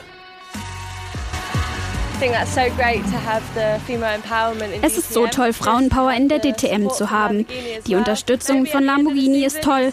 Vielleicht seht ihr mich am Ende der Saison auf dem Niveau der Jungs. Hoffentlich eine Leidenschaft für Motorsport und da fährt auch immer eine Botschaft mit. Um jungen Mädchen zu zeigen, dass man auch als Frau Motorsport ausüben kann, weil ich glaube, fünf, sechsjährige wissen nicht, dass man mit einem Rennauto auf die Strecke gehen kann und man kann auch von der DTM oder der Formel 1 träumen oder andere Rennserien. Es geht darum, Motorsport für junge Frauen interessant zu machen und zu zeigen, dass du dich nicht verändern musst, um Motorsport zu machen. Die superschnellen Sophia Flörsch und Esme Hawkey. Definitiv zwei, die man sich anschauen sollte in der neuen Rennsaison.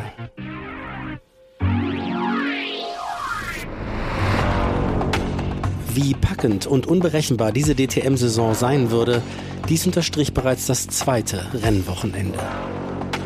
Der gesamtführende Kelvin van der Linde verpasste am Samstag in der Lausitz das Podium, wurde nur Vierter. Ein anderer, ein bislang nicht in Erscheinung getretener, behielt aber bei 30 Grad Celsius einen kühlen Kopf. Und gemeint ist nicht der Polesetter Sheldon van der Linde.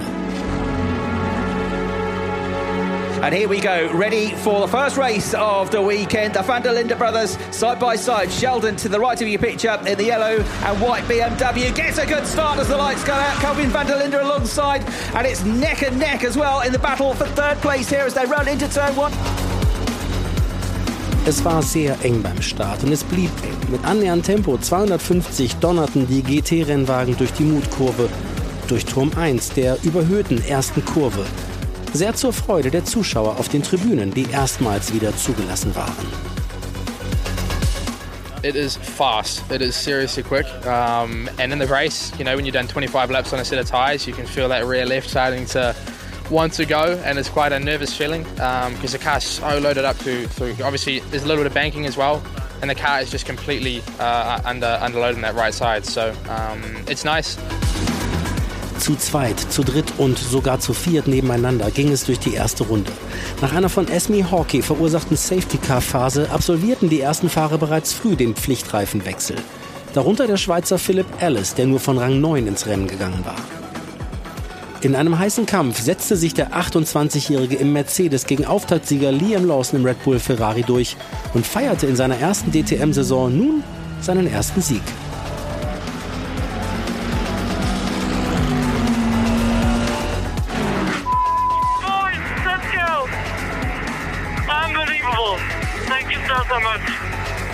absolutely speechless. I was actually thinking about what to say on the in lap after I knew that we just won the race.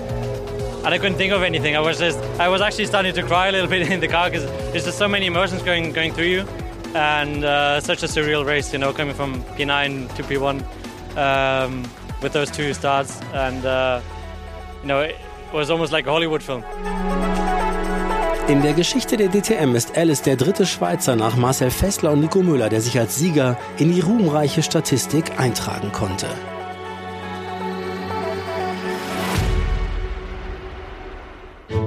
Und auch der vierte Saisonlauf sollte einen Fahrer ganz nach oben auf das Podium bringen, der dort bislang nie stand. Dabei sah es anfangs danach aus, als könne Philip Ellis der Erste in dieser Saison sein, der zwei Siege einfährt. Nach dem Gewinn der Pole behielt er auch beim Start die Nerven.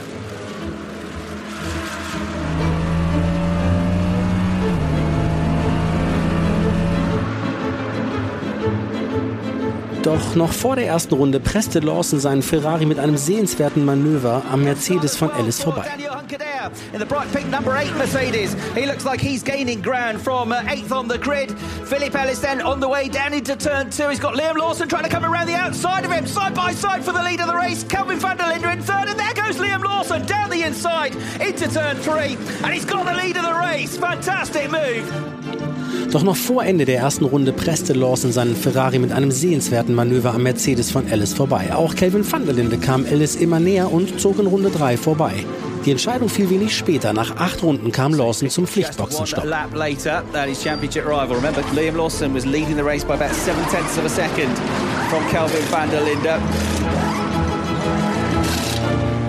So weit, so gut. Nur wirkte er beim Losfahren den Motor ab und verlor dadurch entscheidend Zeit.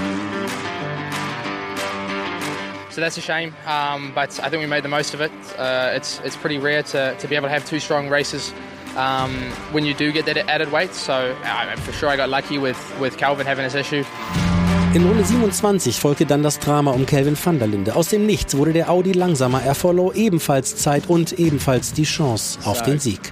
Kelvin van der Linde will inherit the lead of the race. Oh, oh, oh, what's that? Number three, Kelvin van der Linde, slow, dropping back. What's happened? He's got an issue. What's the issue? He's already lost the lead of the race to Max Gotts. He's got Liam Lawson, his championship rival, past him. The car switched off, man.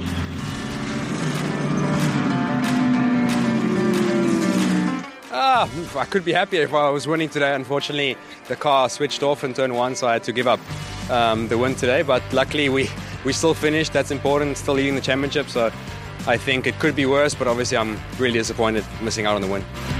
Van der Linde Dritter, Lawson Zweiter. Der Sieger Maximilian Götz. Der Mercedes-Pilot startete schon 2015 und 16 in der DTM, doch erst jetzt gelang ihm der erste Sieg. Final corner, he now comes. He roars for the line, he flashes the lights, and Max Gotts wins in the DTM Great, for the Maxi. first time. Congrats. Great, Maxi. Congrats. Really, really well. Well done. Well done. Nice race. Great job. Really great. So I was freaking out uh, when I crossed the finish line. Um, it's very emotional. Um, I've been in this series now nearly yeah, two and a half years, and uh, it was really crazy circumstances for us yesterday, but today um, we did everything right. Vier Rennen, vier Sieger, so lautete die Bilanz nach den ersten beiden Rennwochenenden. Gerade in der Lausitz gab es reichlich Abwechslung. An beiden Tagen standen insgesamt fünf verschiedene Fahrer auf dem Siegerpodest. Einzig Liam Lawson stand an beiden Tagen auf dem Podium. Er wurde jeweils Zweiter. Auf Rang 2 biss er sich so auch in der Gesamtwertung nach dem Lausitz-Wochenende fest. Einzig Kelvin van der Linde holte aus den ersten vier Rennen vier Punkte mehr. Früh zeichnete sich damit ab. Lawson gegen van der Linde, das wird das Duell der Saison.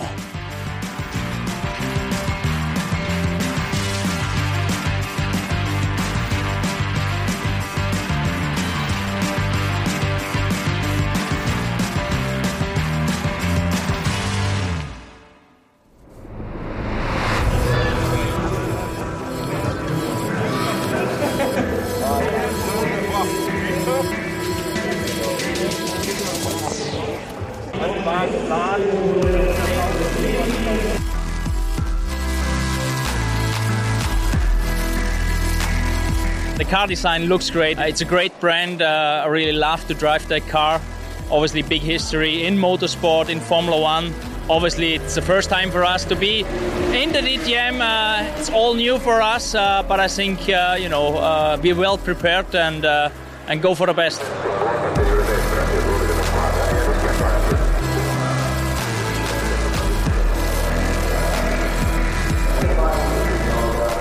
Well, it's a very competitive championship, not only because of drivers, but also because of, uh, of teams. Uh, I mean, I was following and watching the last couple of races. The battles on track just were fantastic. And uh, of course, pit stops are important as well. That's probably an area which is a bit tricky for us. Uh, we never, uh, you know, drove a championship where you had to perform in the in the pit stops.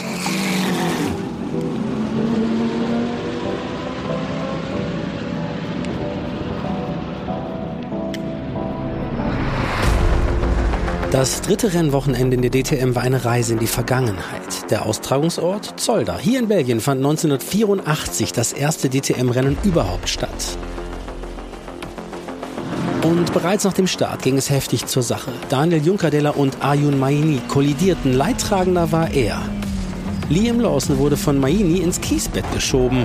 Das frühe Aus für den Meisterschaftszweiten. Junkadella is trying to be a hero on lap one and has taken out like three cars in the process. So I wish on the first lap we could just get through cleanly and, and I don't know why we have to be so aggressive and and because uh, it's such a long race, you know. Beim Restart konnte Polesetter Kelvin van der Linde seine Spitzenposition verteidigen. Ein Großteil des Feldes kam dann direkt an die Box, um sich frische Reifen zu holen. Nicht so Alex Albon. Der Formel 1 erfahrene Red Bull-Star wählte eine andere Strategie, blieb länger draußen und legte mit älteren Reifen beeindruckende Zeiten hin. Die Folge? Ein packender Kampf auf der Strecke, wo Rockenfeller, der DTM-Champion von 2013, sich mit Routine und Klasse gegen den Druck von Elben zur Wehr setzte. Für Elben reichte es deswegen nur zu Rang 3. In a way, though, it's quite frustrating because you know we, we, we were there, we were that close to P1, so if we just had a little bit more, we could have done it. Das Abt Sportsline Team feierte den ersten Team-Doppelsieg der Saison, weil Rockenfeller Zweiter wurde und Kelvin van der Linde gewann. Perfect day, pole and win. Congratulations. Yeah, man. Awesome job, guys. Thanks, man. Good job, team. Thanks. Also mega for Mike. Der Südafrikaner feierte damit als erster in dieser Saison den zweiten Saisonsieg und baute seine Führung in der Gesamtwertung aus. feels amazing. You, you, definitely can't get used to winning in this championship. Um, so many top class drivers, especially today. You know, you know they were in my mirror all the time. I just try to stay calm. Das Lachen verlor Kelvin van der Linde im zweiten Lauf in Zolder. Auch aufgrund der Performancegewichte kam er nicht über Rang 8 hinaus. Die Chance also für die Konkurrenz, Punkte gut zu machen, war gegeben. Red lights come on. A rolling start about to get underway with Marco Wittmann and Lucas Sauer side by side as they go thundering over the start finish line. It's a good start for Marco Wittmann into turn one. He's got the BMW in front of the Mercedes of Lucas Sauer. Wittmann nutzte seinen ersten Startplatz geschickt und übernahm direkt die Führung. Nach einer Kollision zwischen Philip Ellis und Vincent Abril musste das Safety Car auf die Strecke. Wittmann aber behauptete auch beim Restart die Führung, obwohl er von Lukas Auer mächtig unter Druck gesetzt wurde. Der Sieg war ihm nun nicht mehr zu nehmen. And it's going to be victory here for Marco Wittmann. Well done, Marco! Marco Wittmann celebrated. Yeah! Whoa! Guys, we won the DTM race. Für den zweifachen DTM-Champion Wittmann und BMW also der erste Saisonsieg, für sein Team Walkenhorst sogar der erste Erfolg überhaupt in dieser Rennserie. Ein mehr als überraschender. We never expected when we came here that we have any chance really. Um, but from Friday onwards, our package was that strong really. Um, I felt super good in the car. So, yeah, just amazing. Wittmann punktete bis dato immer, war neuer Vierter in der Gesamtwertung. Nach Zolder ging es zurück nach Deutschland, in die Eifel. Auf dem Nürburgring war er bereits zum dritten Mal nicht zu schlagen, Kelvin van der Linde. Der Südafrikaner vom ersten Startplatz ins Rennen gegangen, eroberte im Audi in eindrucksvoller Manier auch diesen Sieg und baute damit seine Tabellenführung weiter aus. He said we weren't quite on the pace yesterday in practice, but he's on the pace today. It's going to be a third win of the season for Kelvin van der Linde, and he extends his championship lead in the DTM. Yes, boys. Thank you. Der 25-Jährige aus Südafrika schaffte am Nürburgring sogar einen Hattrick. Er erzielte die Pole Position, fuhr die schnellste Runde und holte den Sieg. Die wahren Gewinner an diesem Tag aber waren die Zuschauer. Beim DTM-Spektakel auf dem Nürburgring waren erstmals 23 Rennwagen am Start, so viele wie seit Jahren nicht mehr. Mehr Fahrzeuge, mehr Duelle, mehr Action, mehr Spektakel. Und zudem feierte Porsche seine Premiere in der DTM, hatte allerdings Pech, denn Michael Ammermüller musste den 911er von SSR Performance bereits nach der Startrunde abstellen. Yeah, it was a really short race for us. Uh, yeah, there was a lot of action the first laps, and uh, in the position where we started, uh, very far in the, in the back, it's uh, yeah very big risk. Pech hatte auch Liam Lawson. Nach einem unverschuldeten Dreher war das Rennen gelaufen. Rang 13 sein Resultat. Und auch einen Tag später war es nicht der Tag von Liam Lawson. Entscheidend sein Fehler, der die Kollision mit Mike Rockenfeller und Titelkontrahent Kelvin van der Linde auslöste. And there's more contact here. Rockefeller sent round into a full spin. Lawson stands on the brakes to avoid it. Esteban Moon has to go way out wide. Während die beiden Audi-Fahrzeuge direkt ausschieden, war für Lawson erst wenig später Schluss. So blieben alle drei ohne Punkte. Kelvin van der Linde zum ersten Mal in dieser Saison. Lawson sei Dank. I saw Liam in the mirror. I knew he was there. I just didn't think he would be, let's say, maybe stupid is the wrong word, but brave enough to really go for the move. There were two cars on my outside and four into one definitely doesn't work. Lawson war dadurch in der Gesamtwertung nur noch Fünfter und doch triumphierte ein Ferrari. Und zwar Lawsons Teamkollege Alex Albon. Nach Startplatz 1 überstand Albon insgesamt drei fliegende Starts und verdiente sich allein dadurch den Erfolg. Der Formel 1 Ersatzfahrer von Red Bull wurde der erste thailändische Sieger in der DTM. Alex Albon into the chicane for the final time and an historic moment because Alex Albon is going to win his first DTM race. It's going to be a second win for Ferrari this year, but it is a first win for a Thai driver. Fantastic job, man. Fantastic job. Die Red Bull-Ferrari-Kombination von AF Course ist das erste DTM-Team, das in dieser Saison Rennen mit beiden Fahrern gewinnen konnte. Der 19-jährige Belgier Esteban Muth bescherte Lamborghini mit Rang 5 das beste Saisonergebnis. Mit dem Podium hatte Muth aber nichts zu tun. Bei guten Witterungsbedingungen komplettierten der Spanier Daniel Juncadella im Mercedes und Marco Wittmann im BMW das Treppchen.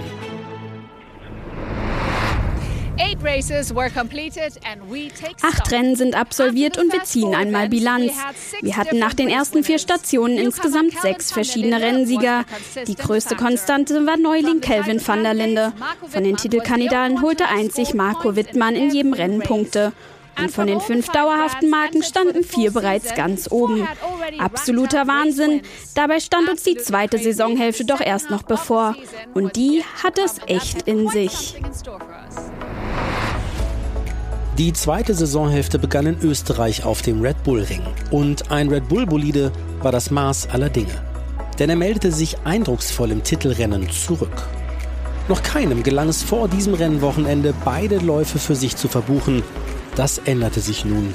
Liam Lawson brillierte sowohl Samstag als auch Sonntag und stand an beiden Tagen ganz oben auf dem Podest.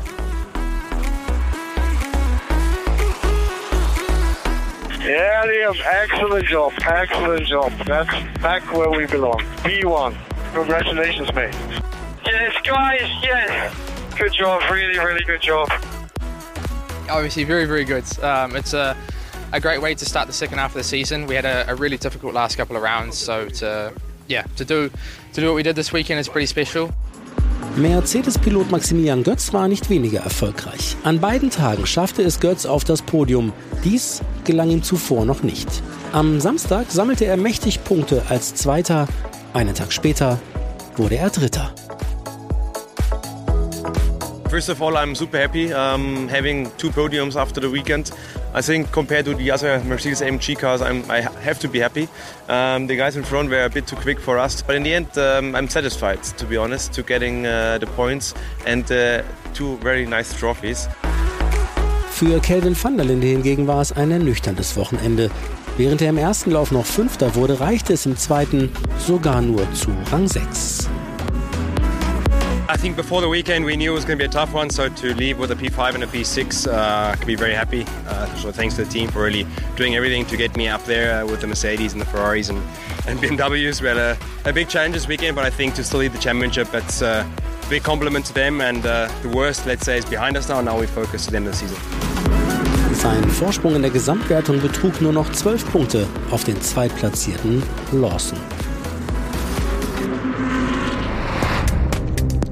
Sechs Rennen waren noch zu absolvieren. Ein letztes Mal verließ die DTM Deutschland. Der Schauplatz das niederländische Assen, The Cathedral of Speed. Dramatisch war direkt der Start. I I saw the lights were going green, and people around me started to try to to get the start going. But obviously the leader was not uh, willing to go, and uh, yeah, I think he was just waiting too long. It is Lawson on the left of the picture, the pole sitter, about to get them underway with Marco Wittmann alongside the green lights, and we are racing. And Maxi Gotts gets a good start as he tries to draw alongside now from the second row of the grid. Bertolotti's got the inside line. It's going to be Lawson in the lead. The start was fine, I thought. We have from the uh, starting corridor at the start of it to the end of it, which is like the start line at this track. And I can go whenever. Well, the leader can go whenever he wants in that in that box. I left it till basically the line, and I think the guys behind were obviously getting quite eager to go. So maybe I don't know if there was some stuff going on behind me, but um, I just did something different this time, and from my side it worked at least. Und er machte damit weiter, wo er in Österreich aufgehört hatte. Liam Lawson gewann zwar nicht, aber bereits zum siebten Mal in dieser Saison stand er auf dem Podium. Als Dritter sammelte er die entscheidenden Zähler, weil Kelvin van der Linde als Zwölfter komplett leer ausging. So übernahm Lawson erstmals seit dem ersten Saisonrennen die Gesamtführung.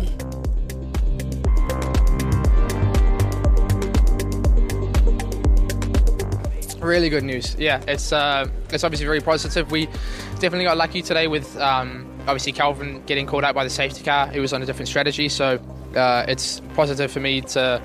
Oh, for us, it was trying to take advantage of that when we were able to do that, but um, we definitely had to work hard for it. There was a lot going on. Uh, I touched quite often with a couple of cars. Um, I think with Maxi early on, with um, Marco as well at the end when he overtook me. Um, so from, from our side, it was just about surviving and scoring as many points as possible. An ihm kam er diesmal aber nicht vorbei, Marco Wittmann. Obwohl er mit einer 5-Sekunden-Strafe wegen Rempelns belegt worden war, überholte er Rockenfeller, fuhr wie entfesselt und feierte seinen zweiten Saisonsieg. Oh! Oh, Marco! Fantastic! What a drive! Thank you, guys. Thanks, thanks, thanks. yeah, it's a P1 At the end, I got this five seconds penalty, and I knew I, somehow I need to pass Mike um, because he was obviously on the old tires, slowing us down. And, and I, I knew the only chance is now to, to somehow find a way passing him and, and then making a gap. And yeah, actually, it worked out. Um, obviously, one of the nicest wins, definitely. Einmal mehr wurde die Leistungsdichte der DTM sichtbar. Mit Maximilian Götz im Mercedes, Christian Klein im McLaren auf den Plätzen 4 und 5 waren erstmals in der DTM 2021 fünf verschiedene Marken auf den ersten fünf Plätzen vertreten. Dies lag auch daran, dass er alle überraschte. Mirko Bortolotti steuerte seinen Lamborghini als Gaststarter sensationell auf den zweiten Rang. Great, great result, uh, great debut for me here. I'm uh, really happy. I think we did a great job from yesterday to today. Also for me, um, trying to get used to to everything. Uh, everything was new, so really great stuff and a great way to start uh, to start uh, in DTM for me, and I'm really happy. Nicht Lawson, nicht Wittmann, nicht Götz, nicht Kelvin van der Linde. Nein, ein anderer dominierte den zweiten Lauf in Assen. Der Österreicher Lukas Auer zeigte eine famose Vorstellung, gewann das Rennen und das, obwohl sein Auto am Vortag noch starken Schaden genommen hatte. The Austrian comes through the final few swoops and turns. The checkered flag awaits. And here the Mercedes comes. Lucas Auer takes the checkered flag and wins here at Yes, Assen. baby. Yes. Thanks for this day. Very good job. Very good job. Thank you, guys. I feel amazing. Also, huge thanks to the team. Um, the race was, was, was great. I had a mega start, mega first two laps. I really could open up a gap, which was good for our strategy and pit stop, where the guys did an amazing job. But after that, just Leon had more pace, more tire management, and I was more than happy that the race didn't take another lap. Lawson Zweiter, Wittmann Dritter, van der Linde Vierter, Götz vermeintlich nur Sechster, aber er wusste trotzdem das Besondere an diesem Wochenende hervorzuheben. Yeah, first of all, um, I really enjoyed it here to be here with all the fans, with the crowds full, full of yeah, the grandstands are full. So it was mega to drive in front of the fans. But in the end, uh, to be honest, I was hoping for more points. Die Konsequenz? Mit einem Vorsprung von 10 Punkten auf Wittmann reiste Lawson nach Hockenheim. Auch Kelvin van der Linde und Maximilian Götz zählten nach wie vor zum Favoritenkreis im Kampf um den heiß begehrten Titel der DTM 2021. Die Entscheidung sollte wohl erst auf dem Stadtkurs in Nürnberg fallen, wo zum ersten Mal in der Geschichte der DTM das Finale ausgetragen werden sollte. Zunächst aber machte die DTM in Hockenheim halt. Hier fand in den letzten Jahren immer das große Finale statt und auch diesmal versprach die vorletzte Station Spannung pur. Schon am Samstag erwischte es nach dem Start den ersten Titelkandidaten. Marco Wittmann blieb unverschuldet erstmals in dieser Saison ohne Punkte.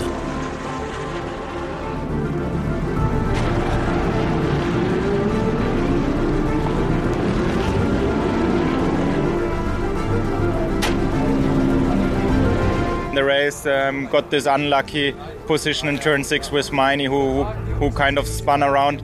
Um, got a got a big hit there for the last weekends. We were strong, um, always kind of in the top five, and now suddenly the gap is huge to 1.2 seconds. So something which which we don't really understand. Maximilian Götz als Gesamtvierter ins Rennen gegangen, sah die Zielflagge mit dem Mercedes AMG als Fünfter. Vierter wurde Liam Lawson. Erst kurz vor Schluss musste er das Podium hergeben, denn Mike Rockenfeller zeigte eine famose Vorstellung. Trotz Startplatz 17 holte er Rang 3, ehe er seinen Audi-Abschied nach 15 Jahren bekannt gab. I didn't expect to be on the podium at the end. For sure, the qualifying was a result of a technical problem we had. I knew I have the pace in the race, uh, but you need a lot of luck, and uh, still you have to overtake. And um, I did some good overtaking, so I enjoyed that. Zweiter wurde Alex Albon und das trotz Startplatz 9. Unschlagbar an diesem Tag aber einmal mehr Kelvin van der Linde. Von der Pol fuhr er zum Sieg. Mühelos ist nun punktgleich mit Lawson in der Gesamtwertung.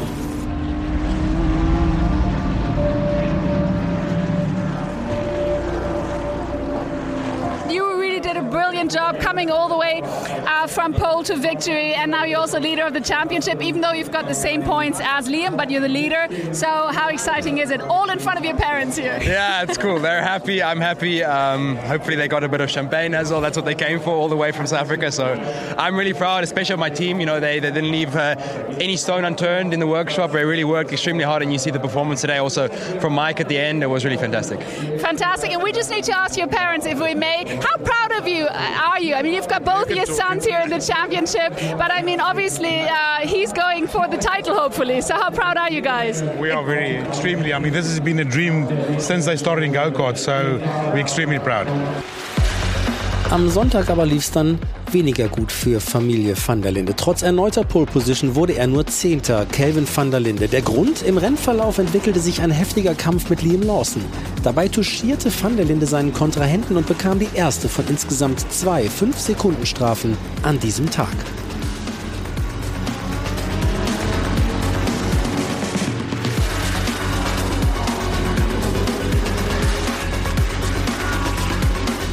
Today we had the advantage. That's why we, we did a better job. Um, it's going to be about maximizing when we have weight in the car, which will be next Saturday, um, and then going to Sunday basically in whatever position we're, we're in. But the, the mindset, everything stays the same. We just need to score points and, and not DNF. Liam Lawson mit Platz 2 zurück auf die Spitzenposition. Dritter wurde Maximilian Götz, der damit noch immer in Schlagdistanz war. We had a weekend which was not perfect for us. In the end we we suffered yesterday in the race. I was i mean i was p2 in, on the start and then suddenly we went up on p5 today it was opposite. We started from 7 and we finished on the podium which uh, it's a great result and uh, this shows we don't give up. We really fighting hard and uh, nothing is done yet. Einzig Marco Wittmann so gut wie raus aus dem Titelrennen. Mit Rang 13 verpasste er erneut die Punkteränge. Obviously going home with zero points. Um, two races left. Obviously, the championship is gone. Der Sieger des Tages, Lukas Auer. Der Österreicher feierte seinen zweiten Saisonsieg und holte damit auch die entscheidenden Punkte für Mercedes. Vor allem durch seinen Erfolg entschieden die Stuttgarter vorzeitig die Herstellerwertung.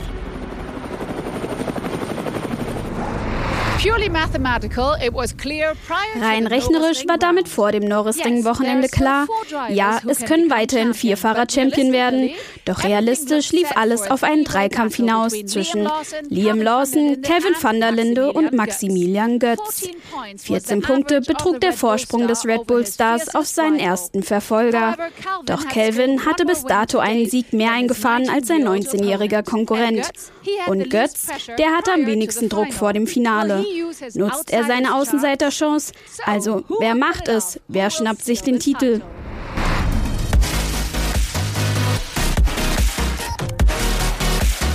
Hi, I'm Liam Lawson. This is Calvin van Linde. My name is Maximilian Götz. And this is the championship battle for the DTM championship finale.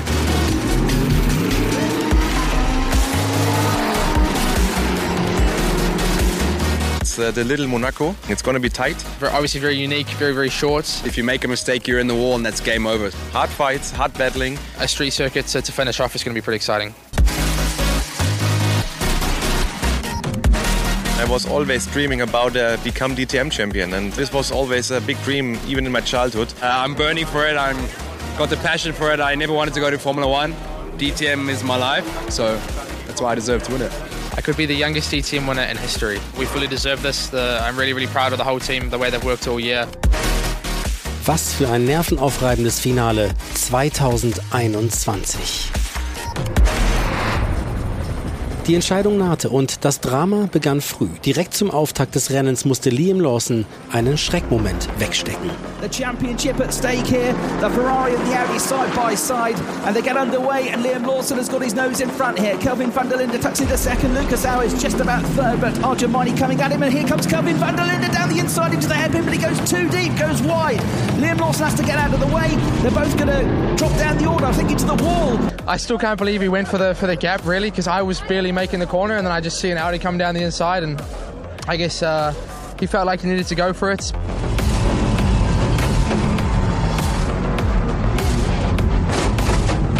He's a bit upset about turn one. I think he wants to drive alone on the racetrack. Then he should probably do that in F1 where there's no racing and uh, yeah, you can drive on your own. Um, from my perspective, I'm P2 in the championship and uh, the guy you need to beat is in front of you into turn one. If he makes it ahead of you out of turn one, he wins the race by 20 seconds.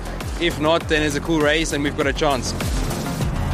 And there we go, down the inside into the lead of the race. Relatively easy move that for Maximilian Gotts. Takes the lead away from Philip Ellis. So he's on course now for 25 points, 10 more than Liam Lawson. Kelvin van der Linde musste in den letzten Sekunden nochmal alles riskieren. Er überholte Nick Cassidy für Rang 4.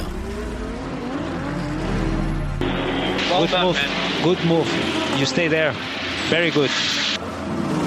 Dass der Titelkampf aber noch spannender wurde, lag vor allem an ihm. De plek aan snel. De plek aan snel. Yeah, boys! Woohoo!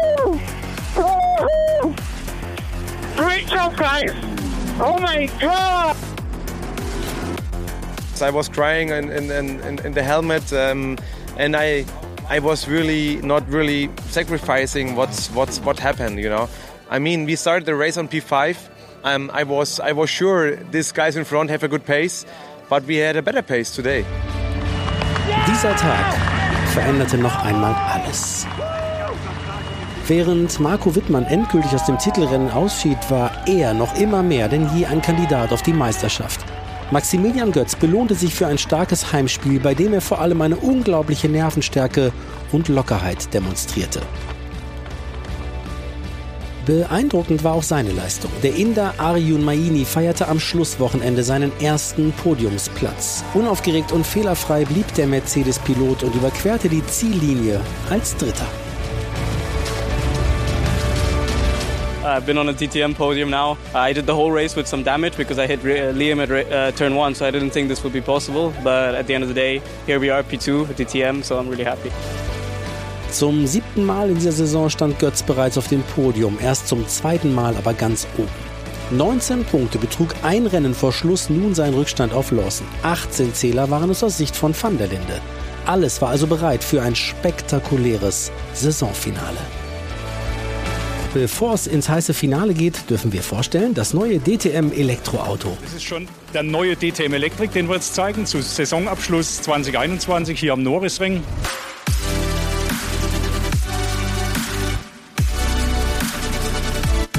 weitere Säule auf unserer Plattform und ich finde, es schaut einfach sensationell aus.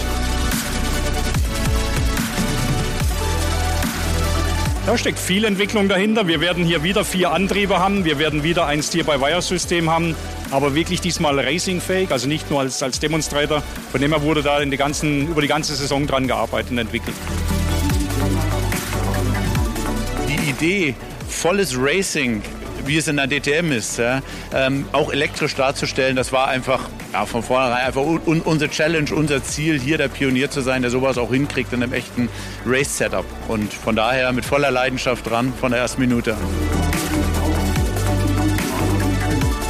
Sowas gibt es aktuell weder im Rennsport noch auf der Straße und mit über 1000 PS und den äh, Wärmeströmen, die wir hier abzuführen haben, ist es eine technische Herausforderung, aber die nehmen wir gerne an.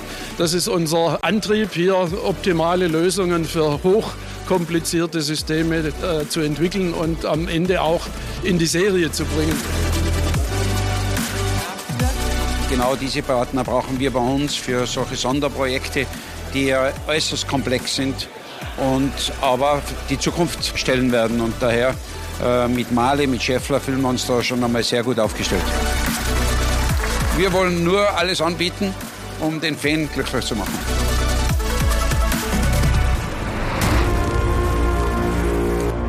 Maximilian Götz.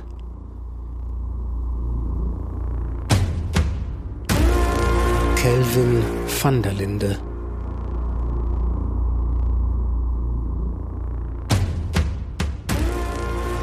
Liam Lawson.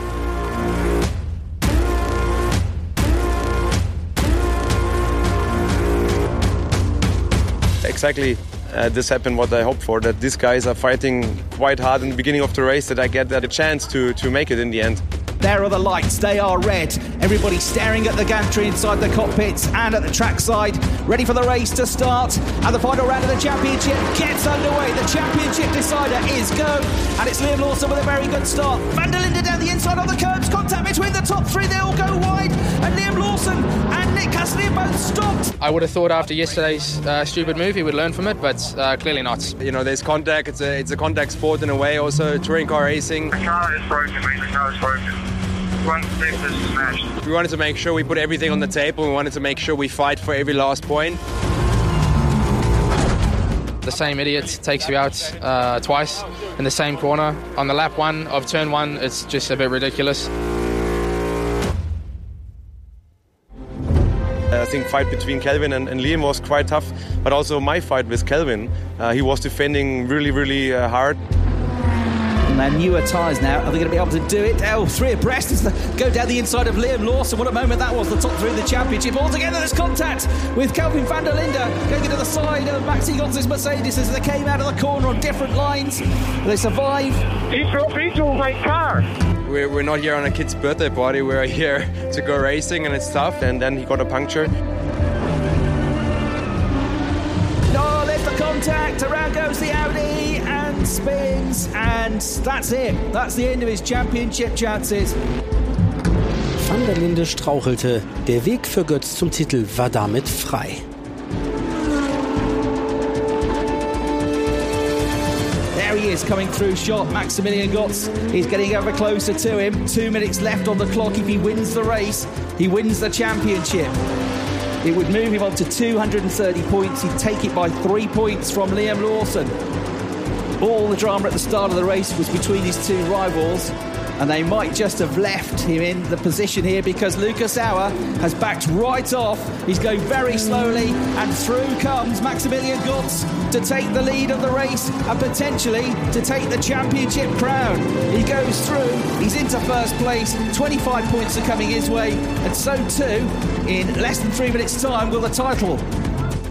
I'm the the third uh, lucky guy in the game, uh, and now uh, it counts. In the end, counts, and we are top of the podium. So this is uh, just amazing. It is going to be Maximilian Gotz that comes through. The flag awaits, the championship title awaits Champion, Maximilian Gotz. champion. As the fireworks go off, he's the 2021 DTM champion. He takes the checkered flag, he takes all 25 points, and he takes the title. I don't know what to say. I don't know what to say, but this is the greatest feeling ever. Yes.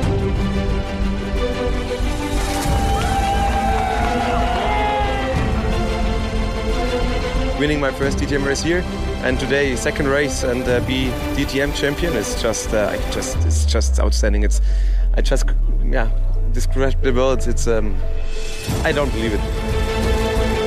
Maximilian Götz, der unweit von Nürnberg geboren wurde, hatte den Lorisring im Griff, gewann beide Rennen und krönte sich damit erstmals zum Champion. Für Mercedes ein gigantischer Erfolg. In der ersten Saison nach der Rückkehr gelang ihnen direkt der größtmögliche Triumph.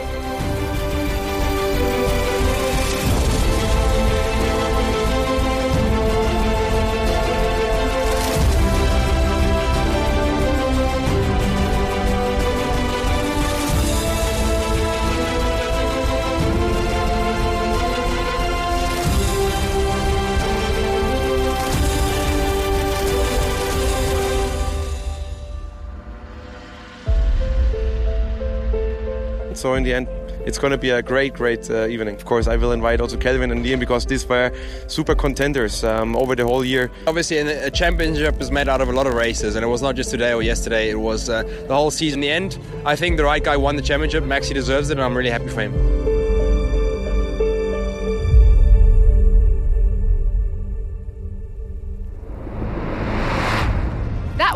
Das war die DTM-Saison 2021.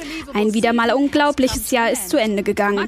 Maximilian Götz ist verdient Champion geworden. Doch so wehmütig wir sind, dass es jetzt erstmal vorbei ist, so sehr freuen wir uns bereits auf die neue Saison. Diese startet Ende April in Portugal. Ich freue mich, wenn Sie dann auch wieder mit dabei sind. Denn eins ist ja jetzt schon mit Blick auf das neue Jahr klar. Spektakel pur ist in der DTM garantiert.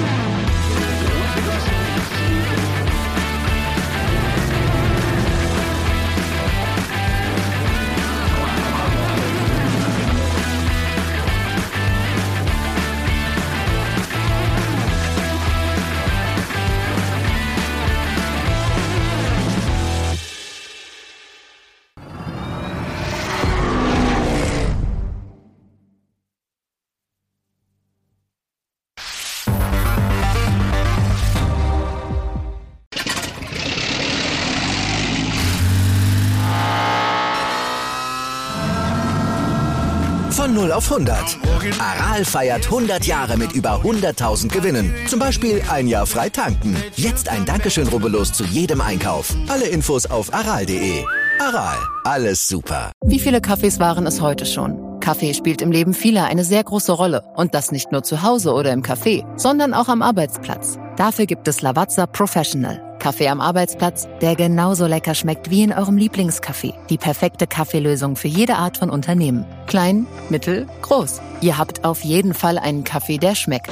Die richtige Motivation für eure Arbeitstage. Alle Infos zu Lavazza Professional findet ihr auf lavazzapro.de mit allen Kaffeelösungen für euer Büro. Ich habe mich natürlich schockverliebt, weil die war wirklich ganz, ganz klein. So begann die Mensch-Hund-Beziehung zwischen Christina und Tierschutzhund Frieda. Und wie es danach, nach dem ersten Moment der Verliebtheit, so weiterging und welche Klippen es danach zu umschiffen galt, das hört ihr in der neuen Ausgabe von Iswas Dog, dem Podcast für harmonische Mensch-Hund-Beziehungen. Ist was, Dog? Mit Malte Asmus. Überall, wo es Podcasts gibt.